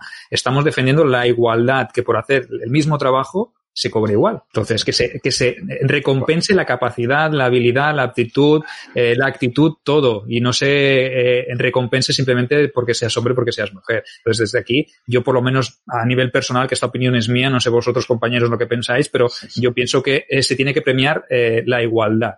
Bueno, yo, yo hago servir otra palabra que me gusta más, que es la equidad. O equidad. Eh, equidad y la dignidad, eh, que son básicas. A partir de ahí podemos ir construyendo. En el momento que una persona es tan digna como yo, es mi igual, y a partir de ahí puedo ir construyendo eh, derechos, puedo ir construyendo igualdades, puedo ir construyendo eh, posibilidades. En el momento que yo considero que una persona es inferior a mí, ya no tendrá los mismos derechos, ni tendrá mi misma capacidad, y así que la palabra mágica es dignidad y equidad, para mí. Yo estoy totalmente de acuerdo con vosotros. Ahora ya lo, veremos también con las, como no solo en, el, en, el, aspecto de la feminidad, sino también en el, en el aspecto de la lucha de, clases, eh, con la cuestión agraria. Vamos a acabar, nada, vamos a acabar el repaso de la ley, por fin, de la ley de las doce tablas y porque tampoco hemos eh, metido muchísimas, muchísimas leyes porque podríamos estar aquí tranquilamente dando. Ahora nos meteremos en una que es la principal, la Lex Frumentari, ¿vale? Y de esta eh, van a salir muchísimas leyes agrarias porque eh, es la cuestión eh, primordial de, garantizar, por tanto, el, parcelaje centuriado de, la tierra del haber publicus, luego ya lo iremos adelantando. Pero sí, terminar la ley de las doce tablas con una anécdota muy curiosa. Sabéis que en Roma se castigaba también el delito de robo y el delito de hurto. No vamos a entrar tampoco a... Son delitos que atentan contra la propiedad porque en parte lo que estamos eh, privando a otro del, propio derecho de uso de, esa cosa, pero eh, se recogía también un tipo de institución jurídica que recibe el nombre de iniura. La iniura es eh, el agravio o el daño menor que se comete al sujeto a través de insultos o de bofetones. La ley de las doce tablas preveía una pena pecuniaria muy mínima de 25 ases. Y es que quería terminar con esto porque cuando lo leí creo que es eh, un comentario de Laveón, al, Laveón es otro jurista, también eh, tardo republicano, eh, el tiempo también de Gallo y demás, donde se recoge que al parecer un individuo, un tal Lucio Veracio, le gustaba ir por, por las noches, pasear por el foro, y tenía como placer abofetear a hombres libres. Pero no contento con eso, se hacía acompañar de un esclavo que llevaba una bolsa en la mano y a todo el que le iba dando un bofetón, pues le iba pagando los 25 ases que estipulaba la ley en concepto de pena. Así que el sujeto nunca Sí, así, que el sujeto nunca llegó a los tribunales. Fijaos que. Esto no, no, había el, concepto de residencia, no estaba, ¿no? De reincidir se ve que no estaba. No, además que me, resultó, pues es un guiño también para saber que, bueno, pues mm, no todo estaba permitido en Roma, que un simple agravio, por simple que parezca, un insulto, un, eh, como ya hemos visto, eh, agredir eh, levemente a un individuo, pues va a tener también una repercusión, aunque a modo de pena pecuniaria, pero vas a tener que pagar esos 25 ases. Las últimas dos tablas, acordaros que hablan también de los delitos contra el cadáver eh, acordaros que los cadáveres también podían ser eh, objeto de delitos, de conductas delictivas varias. Se podía expoliar eh, el, propio cadáver para extraerle los órganos. De esto también se legisló muchísimo. creo recordar que hay también por Cornelio Sila una ley sobre el envenenamiento y demás. Y, corromper eh, los cadáveres o extraer los órganos para dárselo a los nigromantes y hacer hechicería y demás, bueno, esto ya es otro. Ya, que, hablas del tema, ya que hablas del tema, eh, permíteme recordar a nuestros videoyentes que precisamente en la biblioteca, en la biblioteca de la historia, en el programa de Gerión de Contestaña, que hemos dicho antes que, estamos preparando colaboraciones y que eh, muy pronto ya podemos anunciar, si te parece que, que se te escuchará a ti también con una sección. No sé si nos puedes avanzar algo, no sé si. Bueno, sí, sí. Una pincelada muy básica. Vamos a hablar del sexo en Roma, así que yo lo dejo, que ahí vamos a meternos en el, eh, en el Ars, en el Ars Amatoria de Ovidio. O sea que vamos a empezar la, sección de forma. Casi nada, ¿eh? Casi nada, pues que sabed que, que Beatriz y su compañero Dani estarán eh, colaborando también con la Biblioteca de la Historia, pues eh, remitiéndonos a ese programa, eh, a la sección en la que hemos inaugurado recientemente, que es las Arenas del Tiempo, que, que Gerión pues ha tenido a bien cederme la dirección de esa sección, y colgamos dos programas, los últimos dos programas, si los buscáis la Biblioteca de la Historia, veréis que en las Arenas del Tiempo salen los programas dedicados a, la ciudad de Roma, a la URBS, ¿no? Que hace Ángel conmigo, que hacemos Ángel y yo, ¿no? Y hablamos precisamente de la Roma de día y de la Roma de noche de los peligros de la noche y hablamos precisamente también de los cementerios, de los cadáveres, de los nigromantes, de la brujería, de todo eso que se eh, que se que ocurría alrededor de estos lugares sacros, ¿no? Y que no eran tan sacros al, fin y al cabo, porque había mucha, mucha historia detrás de ellos. Entonces, os invito, ya que estamos aquí puestos, que escuchéis la biblioteca de la historia. Me parece que el de la noche lo hicimos la, sonó la semana pasada y el del día hace tres semanas. Entonces, si escucháis eh, iVox, pues podéis ir allí y buscar nuestros programas de las arenas del tiempo, Roma la URBS de día y Roma la URBS de noche. Simplemente era para hacer este matiz, ¿eh? pero ya hacemos un poquito de spoiler y nos echamos un poquito de propaganda y de promoción, ¿no? Porque si no. Yo no sé cómo salisteis vivos de ahí, ¿eh? Porque lo metisteis en el cementerio con la, la escolta. La escolta que se que pagó aquí mi amigo Ángel, que ya que nos hizo nos hizo de guía y llevó 20 hombres y volvieron 18, pero bueno, contrataste 10 legionarios, Es que sabes, vea que Sergio, si no ven, no voy con 20 hombres, no me acompaña al programa, lo tengo que hacer solo. Entonces tenía que llevar una buena escolta. Es un poco mediocillo. Es optimate, pero mediosillo. Es que noche, la Roma, de noche es Roma de noche, Ángel. No sé, el que escuche el programa, yo creo que más de uno que escuchase el programa pensaría, joder, sí que era chunga la Roma de noche. Total, era muy chunga, es verdad. Y en algunos barrios, como la Suburra, pues ya eh, nos, nos vamos a un nivel superior. Pero sí que es cierto que el tráfico de órganos existió en la antigua Roma, eh, no solo para los que estaban a punto de morir ya en el, propio óbito, es decir, la muerte en sí, sino que incluso se visitaban los cementerios para extraer órganos para hacer todo tipo de, rituales eh, y demás. Esto es sabido, incluso se extraían las, las, eh, las piezas de oro. esto es una tradición, se dice que la civilización o más adelantada en, en, los aparatos dentales fueron los etruscos. Entonces los romanos utilizaron muchísimo eh, las piezas de oro, los, dientes eh, de todo tipo de, metales, sobre todo oro y plata, eh, y cuando fallecían, pues en más de una ocasión se expolió la, la, la propia tumba, el propio, la propia sepultura pues para adquirir estas, estas piezas. Se legisló también al respecto de esto, sobre todo porque se estaba, se estaba cometiendo un delito contra la piedad del cadáver, ¿vale? Y el, cadáver en sí es, eh, sagrado. Esto lo sabemos, es también una de la, la parte fundamental de la religión romana. Nos dejamos mucho. Se legisló también en materia de plañideras, ¿vale? Eh, Augusto intentó eh, acabar con esta, con esta figura que se pagaba para llorar en los funerales, que nunca entenderé el significado, pero bueno, ahí se pagaban a sueldo a las lloronas, que se les entiende, e incluso se legisló sobre el desbastamiento de las maderas que se iban a destinar a las vidas fúnebres. Así que nos dejamos muchas cosillas en el tintero, luego iremos recuperando, ¿vale? Prometemos recuperar, porque es que los, los nos están llamando.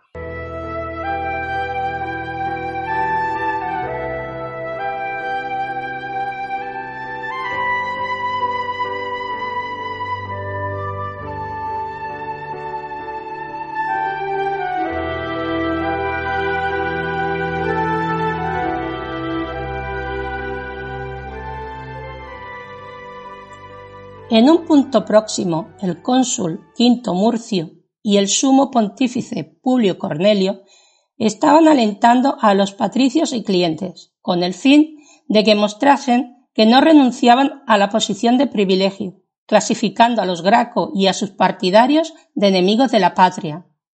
Así que con el recuerdo de los liberadores de la monarquía, Bruto y Colatino, de los que se consideraban descendientes, blandiendo palos, mazas, piedras y patas de asientos destrozados, sin ninguna arma punzante, se dirigieron al Capitolio. En el momento en que Tiberio iba a introducirse dentro del recinto dedicado a Júpiter, de súbito fue rodeado por partidarios y detractores que se enzarzaron en una reyerta. Lucio Rufo fue el primero que logra alcanzar a Tiberio, quien al intentar huir fue agarrado por la túnica cayendo al suelo, siendo herido por varios atacantes. La lucha se trasladó al interior del edificio sagrado en una auténtica batalla campal. Para cuando esto ocurrió, ya yacía sin vida el cuerpo del tribuno de la plebe Tiberio Graco, abortando la revolución de Israel Grases Gallego.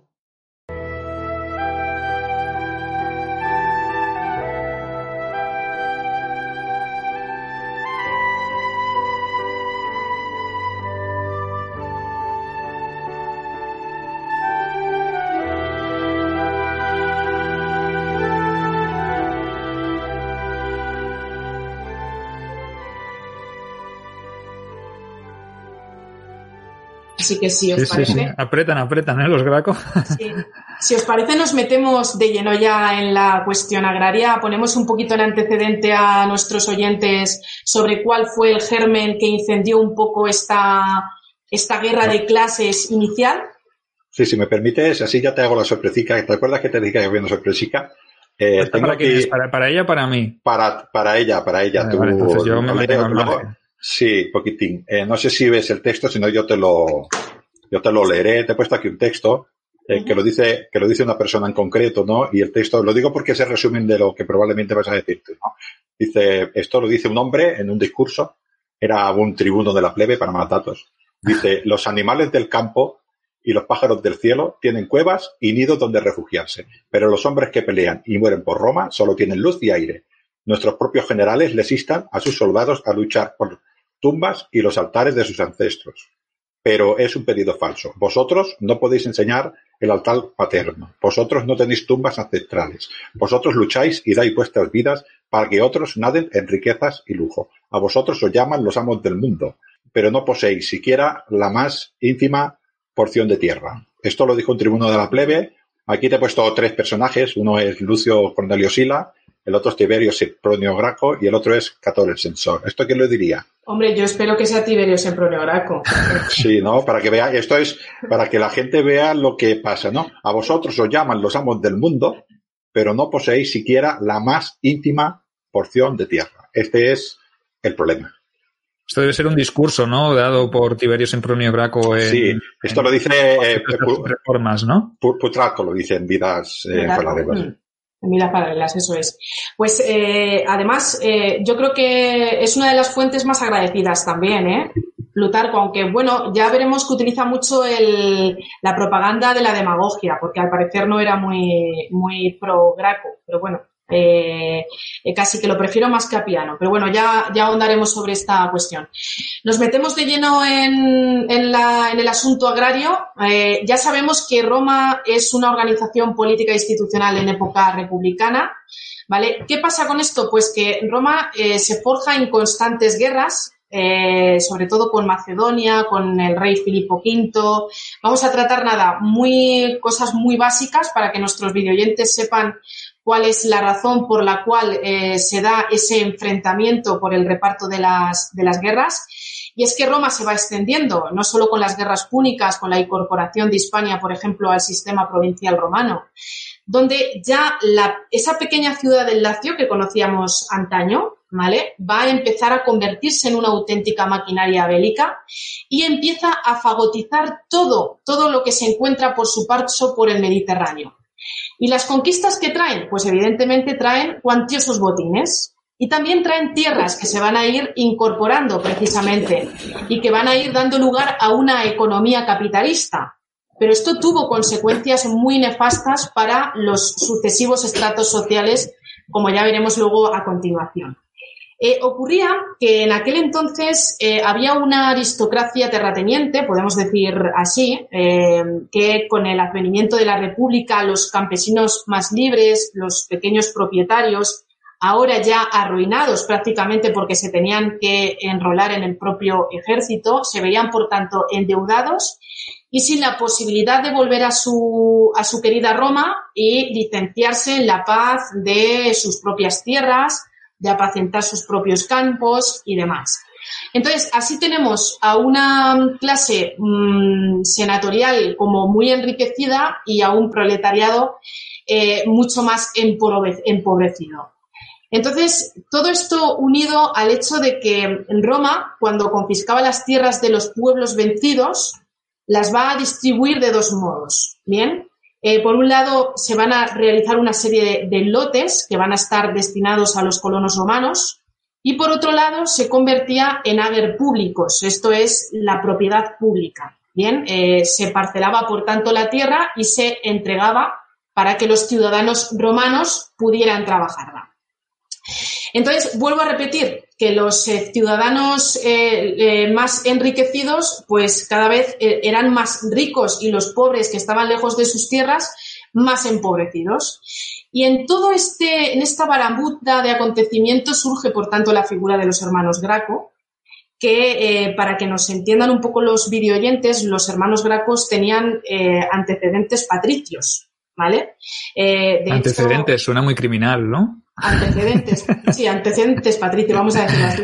Es que se decían que era la plebe mm, Sí, porque hay que hacer una diferenciación aquí. Ya no estamos hablando de patricios y plebeyos. Quizá podíamos hablar más de ricos y pobres, ¿no? Porque había plebeyos que eran ricos también y podían estar o formar parte de, ese, de ese patriciado, esos nuevos, ¿no? Esos nuevos hombres que se habían hecho ricos, se habían enriquecido y quizá eh, encontraríamos que ya la diferencia no era entre patricios y plebeyos, sino que en este siglo segundo, mediados del siglo segundo, ya existe algo que es ricos y pobres, ¿no? Y puede haber plebeyos que sean más ricos que otros, que incluso patricios, ¿no? Para, para que se haga para que se hagan los videoyentes una idea, quiero que eh, lo que ha dicho Beatriz, los campesinos o los ciudadanos romanos tenían que servir obligatoriamente en el ejército. Para ellos era además un honor y, entonces marchaban y se tenían que pagar su panoplia, ¿no? Eh, las diferentes reformas, primero eran 11.000 ases, el, que tenía una propiedad de 11.000 ases iba al ejército. Para este siglo se bajó a 6.000, pero para, la época de los gracos ya estaba en 1.500 ases para poder ir al ejército, porque cada vez la gente era más pobre, ¿no?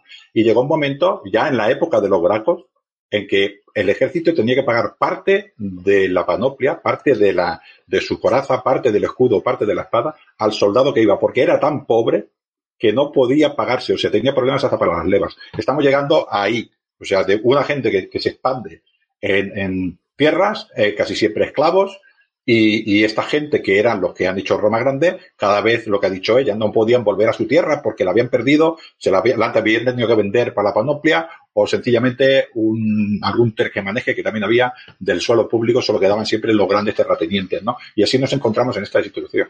Sí, y aparte de eso también es porque muchísimos patricios, es decir, los latifundistas, alegaban que en sus tierras no solo tenía sus propias tierras, sino que había tierras eh, contiguas que estaban sin dueño, o bien porque el dueño había muerto o porque no tenía dueño conocido, y entonces lo que hacían era refiscar esas tierras, y entonces se encontraban con vastas extensiones eh, todo a su propio nombre, ¿no? O incluso eh, hay eh, algún episodio que, cuenta que, muchos latifundistas utilizaron el hecho de que en sus tierras, para evitar que luego posteriormente fueran expropiadas, había algún tipo de fuente sagrada o había enterrado algún tipo de cadáver. Y ya sabéis que cuando en las tierras había cadáver, algún cadáver sepultado, no podían ser expropiadas y tampoco podían sometérsele eh, a ningún tipo de tributo, no se le puede poner ningún tipo de impuesto, ¿vale? Porque la muerte no puede ser objeto de mercadería. Esto sí quiero que, quede bastante claro. Entonces, eh, volviendo a los Graco, antes he dicho que tenían una cierta eh, ascendencia, por decirlo de alguna forma, de, de la nobilitas, porque son plebeyos nobles Sí, sí, pero aquí va la palabra bien, la de agnaticia va muy bien. No vale, esta es la agnaticia la que va. Sí, por, parte de la madre, ¿no? Entiendo, por parte de Cornelia, que era hija del, del, africano. Sí, hija de, Cornelio, o sea, eh, perdón, de Publio, eh, sí, Publio Cornelio Escipión. Publio Cornelio Escipión el africano. Sí. Y se casó con un plebeyo, ¿no? Se, pasó, se casó con Tiberio Sempronio Graco, que era de origen plebeyo. Y cónsul. Y cónsul, además, imaginaos. ¿eh? Por eso no podemos hablar de la diferenciación de patricios y plebeyos, porque incluso este plebeyo, este eh, Tiberio Sempronio Graco, desarrolló un consulado. Fue un, gran general que estuvo luchando en, Hispania y que consiguió unos tratados muy relevantes con las, con las, ciudades o los pueblos celtíberos. O sea que fue un personaje muy importante, el padre de los Graco. Pese a ser plebeyo, recordad, eh, sus hijos eran plebeyos porque tenían la condición del padre, ¿no? Entonces aquí no primaba la condición de la madre. O sea, eran plebeyos, pero de ascendencia ya lo has dicho muy bien, de ascendencia patricia. Además, bueno, entre los dos hermanos, luego ya hablaremos de Cornelia cuando tengamos ya oportunidad. Eh, entre los dos hermanos llevaban nueve años. Eh, ya he dicho que, Plutarco, bueno, eh, al, parecer mostraba más inclinación por Cayo, yo también, ya lo, adelantaré, porque, bueno, Tiberio mm, era mucho más puro, más trabajado, pero Cayo era más inteligente. ¿Vale? De hecho, Tiberio se hizo rodear de, ilustrados, esto ya lo hemos dicho, acordaros en la precuela que hemos hecho al inicio, en esa media hora que hemos tenido, y, Cayo Graco era mm, más inteligente porque se rodeó de tecnócratas, ¿no? Y entonces, claro, eh, era mucho más ambicioso en las propuestas que, presentó, ya lo veremos. Incluso se atrevió hasta con el propio senador. Es que fue todo aquello un error. Pero bueno, Em, lo cierto es que hay una, hay una anécdota muy curiosa que nos cuenta Plutarco, porque al parecer Apio Claudio, ¿os acordáis de Apio Claudio el Ciego? Este que fue censor, este pasó por todo el cursus honorum y fue uno de los eh, presidentes del decemvirato de la ley de las doce tablas.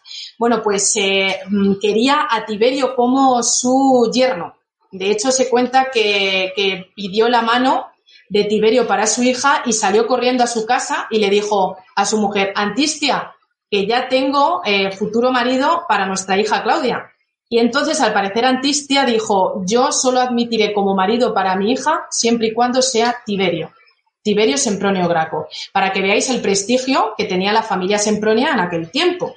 Y es que Tiberio tuvo una notable carrera militar. ¿Vale? Participó en los sitios de Cartago, muy importante, de Numancia, donde asistió también de primera mano al empobrecimiento de los campesinos, que, es que el campesinado era la columna vertebral de las empresas bélicas. Yo que soy un romántico, eh, ya lo sabes, eh, Bea, aconsejo que lean a Valerio Máximo en su libro, ah, no me acuerdo el número del libro que es, pero es sobre el amor eh, sobre el amor que se tenían los hombres y las mujeres y que lean cómo murió Tiberio en favor de su mujer. Es, es, impresionante. Sí, pues lo que digo, además Tiberio también estaba como eh, muy educado en la cultura griega, sobre todo por, por esa trayectoria política que, tuvo y además los griegos es que adelantan en mucho también y en esto también me acompañaréis. Eh, nos dieron mm, a los romanos muchísimos reveses, sobre todo en materia de democracia, en materia de leyes, en materia de eh, reformas agrarias y en esto se inspiró eh, Sempronio Graco, eh, en esas propuestas precisamente para remediar las, injusticias en la distribución de la tierra. En el año 133 a.C., Tiberio es elegido tribuno de la plebe. Ya lo tenemos aquí en el tribunado de la plebe.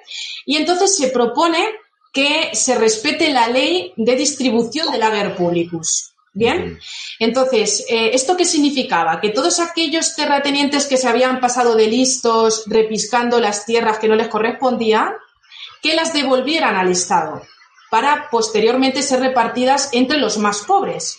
Y es que, claro, aquí quienes, los videoyentes pueden pensar, claro, es que es, es de lógica, ¿no? Eh, intentar, era como el Robin Hood de la época, y vais a permitirme el anacronismo, ¿no? Yo lo, yo lo concibo así, ¿cómo lo concebís vosotros? Yo lo concibo que su padre era un gran militar y su padre sabía que si no había campesinado de clase media, no había ejército. pero un poco idealista también, ¿no? En una sociedad que él, como patricio, hijo de un cónsul, también tenía que saber eh, lo que se fraguaba y quizá lo tendría que haber hecho eh, de, de, otra manera, ¿no? ¿O qué? Fue un poco eh, arriesgado, ¿no? La jugada, pienso yo, desde el tribunado, desde el tribunado de la, de la plebe, porque ahora explicaremos cómo lo hizo, ¿no? Que también pienso que tiene sus, sus, su, su qué, ¿no? Y así pues acabó el pobre hombre. Sí, eh, cometió muchos errores precisamente en esta eh, idea utópica, vamos a decirlo así, sobre todo en esta época donde la sociedad estaba muy estratificada precisamente. Y es que eh, cometió uno de los principales errores eh, mm, porque intentó vetar a su otro colega, a su otro colega tribuno de la plebe. Eso es un error. No, no, lo intentó vetar, no, lo vetó y lo echó. intentó vetar. Inicialmente nos cuenta Plutarco, que ya sabéis que Plutarco era muy romántico, eh, al parecer dice Plutarco que lo cogió de las manos y que bueno, Ah, pues bueno. Le dijo, por favor, no, no te interpongas, porque eh, eh, los videoyentes tienen que saber que cuando un tribuno de la plebe a otro le interpone un veto o una interquesio, eh, se paraliza precisamente esa propuesta legislativa. Y entonces lo que, que Tiberio Sempronio Graco intentaba evitar era precisamente eso, que se vetase esa ley. Él quería que sobremanera saliese sancionada la ley. Entonces, si se interponía Octavio, pues evidentemente se iba a paralizar eh, la ley. Y es que al parecer Octavio era un terrateniente. Aquí ya tiene esta, eh, eh, era un tribuno de la plebe, pero tenía muchísimas Que no, que no estaría colocado ahí por los optimates, digo yo algo. Pero, pero tenía que ser plebeyo para desarrollar el, el cargo de, tribuna- de tribunado de la, de la plebe, ¿no? Era plebeyo, pero con intereses también económicos. Aquí ya podía ser un optimate plebeyo. Con tierras, eso es. Ya sabéis que los homine novi, eh, aquel- aquella sociedad que, que apareció entre, entre los plebeyos, pues uno de ellos, Octavio, eh, un terrateniente con, con poderosísimos latifundios y bueno, se opuso. Sí, sí, no sé qué dijo Plutarco, no sé qué dice, porque ahora no me acuerdo del, del texto, pero no lo cogió por ningún sitio. Fue a la plebe y le dijo, está comprado. Y aquel, aquel salió corriendo porque si no lo matan. Esto Sí. fue lo que pasó. Mm.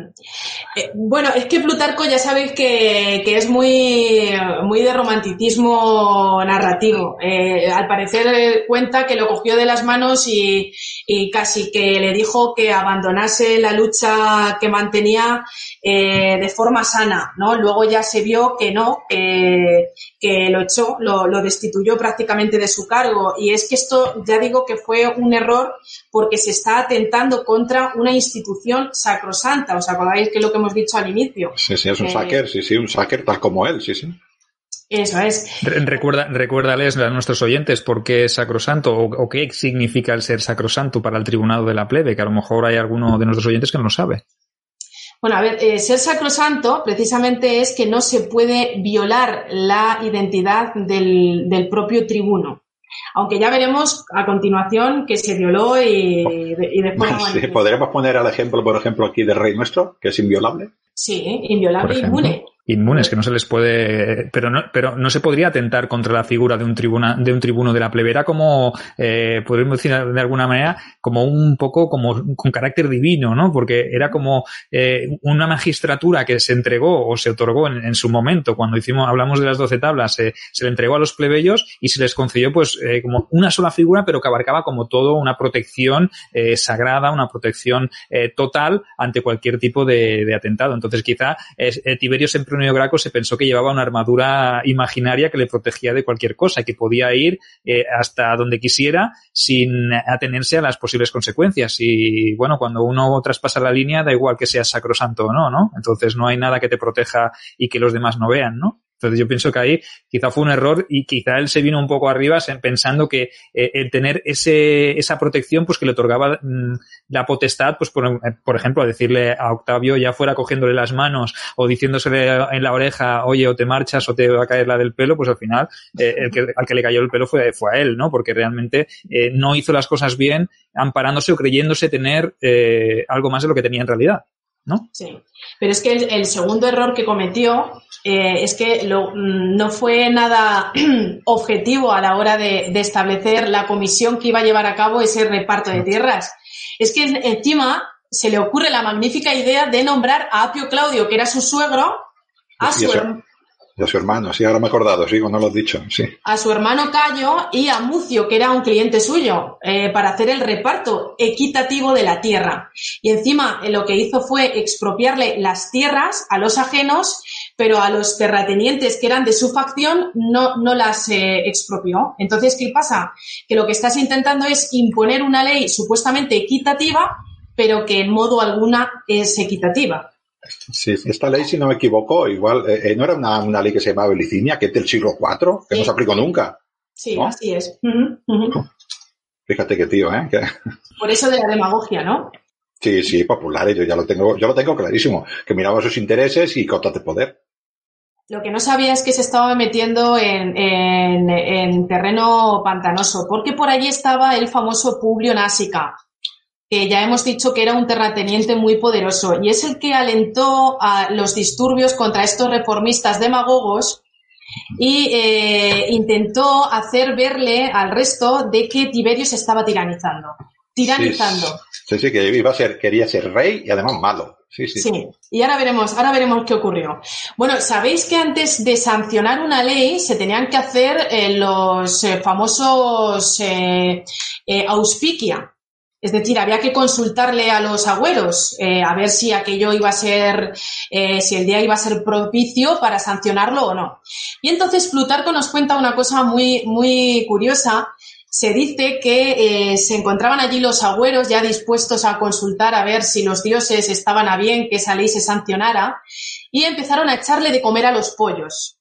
Pero de la jaula no salió ninguno. De hecho, se dice que solo salió uno, un pollo, pero se ve que estaba muy encogido en la jaula el pobrecito mío y solo estiró la pata y el ala izquierda y se volvió a meter sin comer en la jaula. Y aquello, eh, eso era nefasto totalmente, el hecho de que no comieran los pollos. Yo, que soy, yo que soy legionario, pocas batallas se han parado por eso. Sí, anda que no, anda que no, se han parado batallas, ¿eh? Y si no se ha engañado y luego ha pasado lo que ha pasado, ¿eh? sí, yo creo que luego al final se les daba de comer ahí de forma uh, subrepticia a los pollos y ya está. Ha comido, ha comido, no, si no lo hemos visto, que sí, que sí, que yo lo he visto que ha comido. Venga, a luchar. en la campaña de, la Partia, nuestro señor Trajano tenía los pollos al lado de su tienda y creo que no comía en cinco días. Y luego ya los sacaba y aquellos pollos comían hasta bocadillos de jamón. Sí, sí. Además lo hacían así, era la táctica, ¿eh? Los, tenían de, casi muertos de hambre para luego después ya comer, pues como si fueran auténticos jabatos. Bueno, Plutarco también nos cuenta que eh, Tiberio Sempronio Graco, cuando estaba subiendo al Capitolio, se dio un golpe fuerte en el pie que le partió la uña del dedo gordo. Y entonces aquello empezó a, y aquello empezó a ¿eh? sangrar, pero muy mal augurio. Pero es que no harto con eso, al parecer, en un tejado había como dos grajos eh, peleándose con el pico y uno de ellos le lanzó con la pata una piedra y ¿dónde le fue a dar a, Sempronio Graco? En la cabeza. Entonces, eh, Graco, Tiberio, se paralizó allí y dijo, esto no puede salir bien de ninguna de las maneras. Y se, y se cuenta que se cruzó con un amiguete suyo, un tal Blosio de Cumas, y le dijo, pero hombre, tú, Tiberio, que eres hijo de Graco, el nieto del gran Escipión, defensor del pueblo romano, ¿cómo vas a negarte a ir al Capitolio, que es donde el pueblo te está esperando? Bueno, pero este, este, este seguramente que ya sabía lo que iba a pasar, ¿eh? Y le dijo, no te vayas, no te des la vuelta, no se te ocurra, acércate al Capitolio que allí te están esperando para darte una bienvenida muy cálida. Me recuerda a Junio Bruto, pero con otro personaje. Hombre, César, ven, vente para, vente para el foro, vente para el Senado que tenemos una cosa que debatir, ¿no? Que no puedes esperar a mañana. Este sería Optimate, total. O sea, que estaría esperando a. Pues bueno, se cuenta que al principio sí que fue vitoreado por la muchedumbre, pero la cosa empezó a complicarse, ¿no? Porque estando Tiberio allí en el Capitolio, pues claro, los detractores empezaron a hacerle el círculo, ¿no? Y entonces los partidarios de Tiberio Graco se quedaron como muy alejados. Y se dice, por parte de Plutarco, que, em, que Graco hizo el gesto de llevarse la mano a la cabeza y aquello fue interpretado como un gesto tiránico de que quería ceñirse una corona. ¿Y qué les pasaba a aquellos que eh, osaban... Es, para matarlo. Dime, no, yo soy, me considero optimate, ahora voy a hacer aquí un alegato y, hombre, yo lo veo clarísimo, ese gesto de llevarse la mano aquí a la cabeza, eh, ¿dónde se es visto? ¿Dónde se es visto? Y con todos los augurios, es que tiene lo que se merece, pero, tú, pero tú, tú, que ves las cosas desde tu punto de vista, le acaba de caer una piedrecilla en la cabeza, el hombre se tendría que tocar. Eh, hombre, yo, yo, yo, no lo veo tan claro, ¿eh? Yo es porque, porque sé de dónde procedes tú cuando son tu manera de pensar, pero eh, ya te veo yo que estás ahí un poco en la camarilla de Tiberio Sempronio Graco, ¿eh? Yo creo que algo sacarías tú como, como buen eh, popular que eres eh, de, todo esto. Entonces, entiendo tu, tu postura, Ángel, pero yo eh, ya sabes cuál es mi manera de pensar. Yo soy más de la facción pro Optimate y entonces pienso que, que Tiberio Sempronio Graco eh, no, no, no le augura nada bueno y tendría que haber hecho caso a los auspicios y haberse quedado en su casa. Y bueno, aunque no hubiese sido hoy, ya hubiese sido mañana, porque realmente no puedes atentar directamente contra los intereses de tanta gente y de gente tan poderosa. Entonces, yo, aquí soy fiel, fiel defensor. Yo solo te recuerdo que el hombre se tocó la cabeza porque le dolía y te recuerdo que era tribuno de la plebe totalmente inviolable. Tú sabrás lo que haces ante los dioses. No, si yo no lo hice nada, yo seguramente pues sería de los que pagó para que lo hicieran, pero a mí me da la sensación de que en, en este tema no hay lealtades, ¿no? Entonces, eh, priman los intereses económicos y cualquiera de tu, voy a decirlo así, ¿eh? no te ofendas, pero cualquiera de tu cadaña, eh, seguramente fue el que le propinó el golpe letal en el cogote y, lo, y, acabó arrojado al Tíber donde tuvo que acabar porque los de vuestro los de vuestro estrato social trabajáis así, para que nos vamos a engañar. bueno, ¿Sí o no? Yo creo que tengo más pasta que tú, ¿eh? por, muy, por, muy eh, popular que sea. Eh, eh, yo creo que tenía que haber respetado el tribuno de la plebe, que me estoy intentando presentar de nuevo y es todo bien para el pueblo. Lo que pasa es que vosotros sois una élite y lo queréis todo para vosotros. Además, se dice que cuando se atentó contra su vida, se estaba expirando el primer mandato del, del tribunado de la plebe y estaba toda, eh, todavía es inviolable. Entonces es un, es un atentado contra la dignidad del, del tribuno. Eh, ¿Cómo se le mató? Eh, pues al parecer un tal Publilio Saturello estaba armado con un pie de una silla, lo alcanzó y le golpeó hiriéndolo en el cráneo y un tal Lucio Rufo pues lo, lo terminó de rematar. Además, él iba por ahí contando la hazaña como si fuera algo heroico.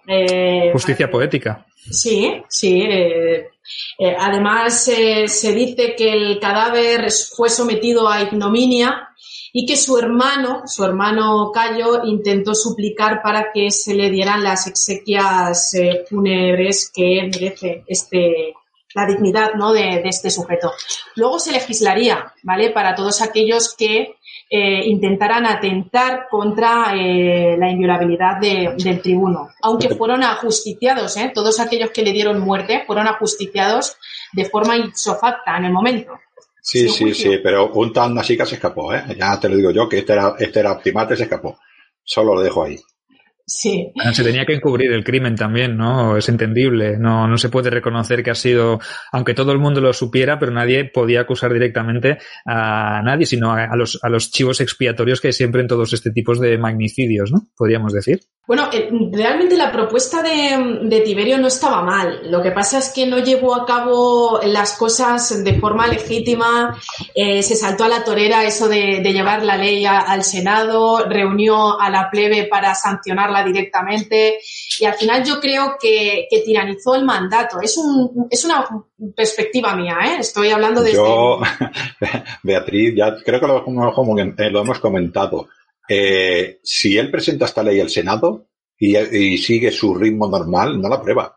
Porque ya empezaron de poniendo al Octavio este, eh, por ahí tenía el nombre, Marco Octavio, a, lo pusieron para, para torpedearle esto, pero cuando hubiera llegado al Senado hubiera tenido tantos problemas para presentarlo a la Asamblea, hubiera tenido tantos problemas, no lo hubieran dejado, hubiera acabado su mandato, otro, y esto se olvida. Eh, porque era la época, yo, o sea, era tan, para, era tan violento eh, Tiberio, los optimates como los populares eran igual de violentos, era violencia pura en todo momento. Y forzaba la situación todos.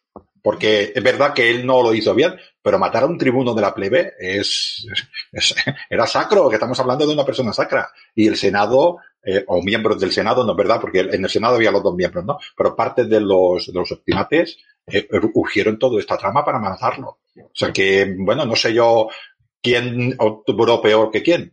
Hombre, eh, yo reitero en que en este caso no sé si yo la vía de la legitimidad legal que estaba estipulada en aquel momento y vuelvo a, reiterar que nos estamos metiendo con el Senado, pero es que su hermano Cayo Graco, que luego fue el que lo secundó en el 123 antes de eh, este es elegido tribuno de la plebe y continúa impulsando las reformas de su hermano. Ya he dicho que fue mucho más inteligente. De hecho, se rodeó de gente eh, poderosa para volver a retomar esa, esa ley frumentaria y además estipuló el hecho de crear una especie de subsidio eh, por el cual pues se iba a vender trigo eh, por parte del Estado, que era la base de la alimentación romana, y de esta forma se iba a desmantelar la, propia relación clientelar esta, con la eh, eh, Esta palabra le va a gustar mucho a Sergio, que es, es una proto-anona, que fue muy importante en el imperio. Correcto, correcto, muy importante, pero, pero aparte de, de la anona o de la proto-anona, también es verdad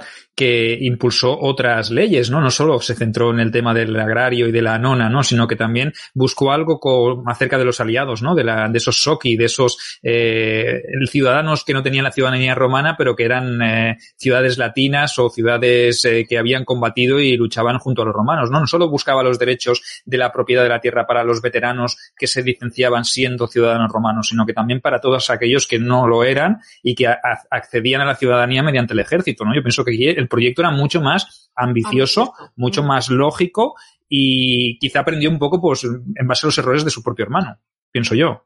Sí, y además, eh, por ejemplo, la judicatura la lleva a la clase ecuestre, empieza a limarle las facultades al Senado y entonces, eh, claro, el Senado no iba a quedarse eh, em, parado, evidentemente. Además, impulsó mucho el comercio y la industria, patrocinó la fundación de colonias, esto ya lo hemos hablado también. con Cartago, es decir, que, que, bueno, pues allí llegó a este, colonizar Cartago. Yo creo que este es el error más grande que hizo. Todo lo demás le perdonaron, pero esto, Cartago del Entaes es una cosa que estaba muy dentro del corazón de los romanos y fundar allí una, colonia al lado de la, de la destruida Cartago, creo que eso hizo mucho daño al Senado. Como dices, era muy inteligente y esto que dice Sergio de los okis, de los socios, hacerlos eh, ciudadanos romanos era para ampliar el Senado y para bajar precisamente la fuerza de los optimates. Al venir más gente de fuera, eh, la fuerza de estos optimates bajaría. Sí. Eh, bueno, volviendo a lo de Cartago, sabéis que se le sometió a sal.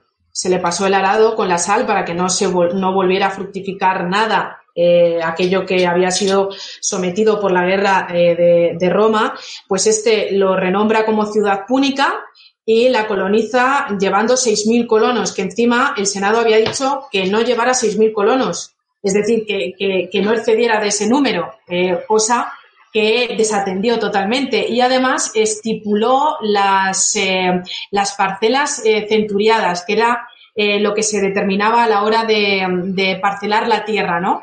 se cuenta, hay un dicho por ahí que unos lobos por la noche quitaron lo, el limen que se estipuló para parcelar la tierra y que eso había sido tenido como algo nefasto en el propio, en el propio Senado. de nuevo los augurios, de nuevo los augurios. Sí, unos lobos pagados por los optimates, quieres decir.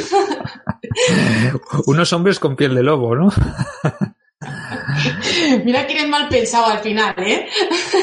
Bueno, solemos acertar en estas cosas siempre, ¿no? Y cuando a uno se le mete entre ceja y ceja a alguien, eh, podríamos decir, callo, callo, recuerda a tu hermano Tiberio, eh, estás jugando con fuego y el Senado y los optimates no te van a dejar eh, hacer no solo eso, sino tantas cosas como pretendes, ¿no? Poco a poco eh, has seguido un poco un conducto más legal que tu hermano, ¿no? Has, has tenido la visión, ¿no? Te has rodeado de gente que te, que te asesore mejor. Pero mm, ya que estamos aquí, que hemos llegado a este punto, mm, eh, intenta acabar las cosas bien, ¿no? Sí. Yo quiero, quiero que los oyentes, los video oyentes sean conscientes de que estos problemas que intentó solucionar eh, de una manera popular, ¿no?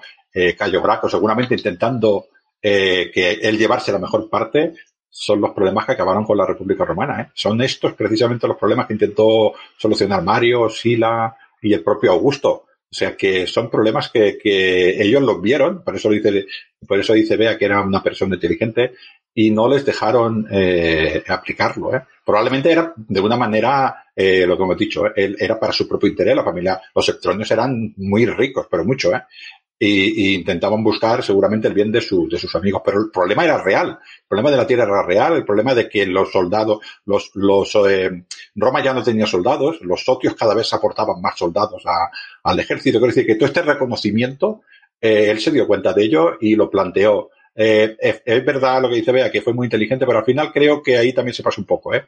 Hice un poco ya como el hermano. Antes, antes de hacer la, conclusión final a todo esto, porque tiene una conclusión que vamos a enlazar con el siguiente programa, eh, ¿cómo acabó Graco? ¿Cómo acabó Cayo Graco, el menor de los Graco, Bea? Pues evidentemente esto provocó una conmoción entre los más poderosos que se apresuraron a abolir todas las leyes promulgadas, incluso el propio Senado se puso a funcionar, estableció un Senado consulto, nombró a dos cónsules, Quinto Fabio Máximo y creo que un tal Lucio Pimio, para contener los disturbios y un poco restablecer el orden. Y al final, eh, Graco, eh, el menor de los hermanos de la familia Sempronia, huye con su esclavo Filócrates y al final este cuando llega a ser alcanzado eh, pues le ordena a su esclavo que le dé muerte. Creo recordar que en las proximidades de la ladera del Janículo. ¿Vale? Es una colina como situada al oeste del río Tíber, más sí, los disturbios, quiero recordar, vea si tú me, me, lo, me, lo, dices, porque ahora que lo digo de memoria. Creo que los disturbios se produjeron porque él se presentó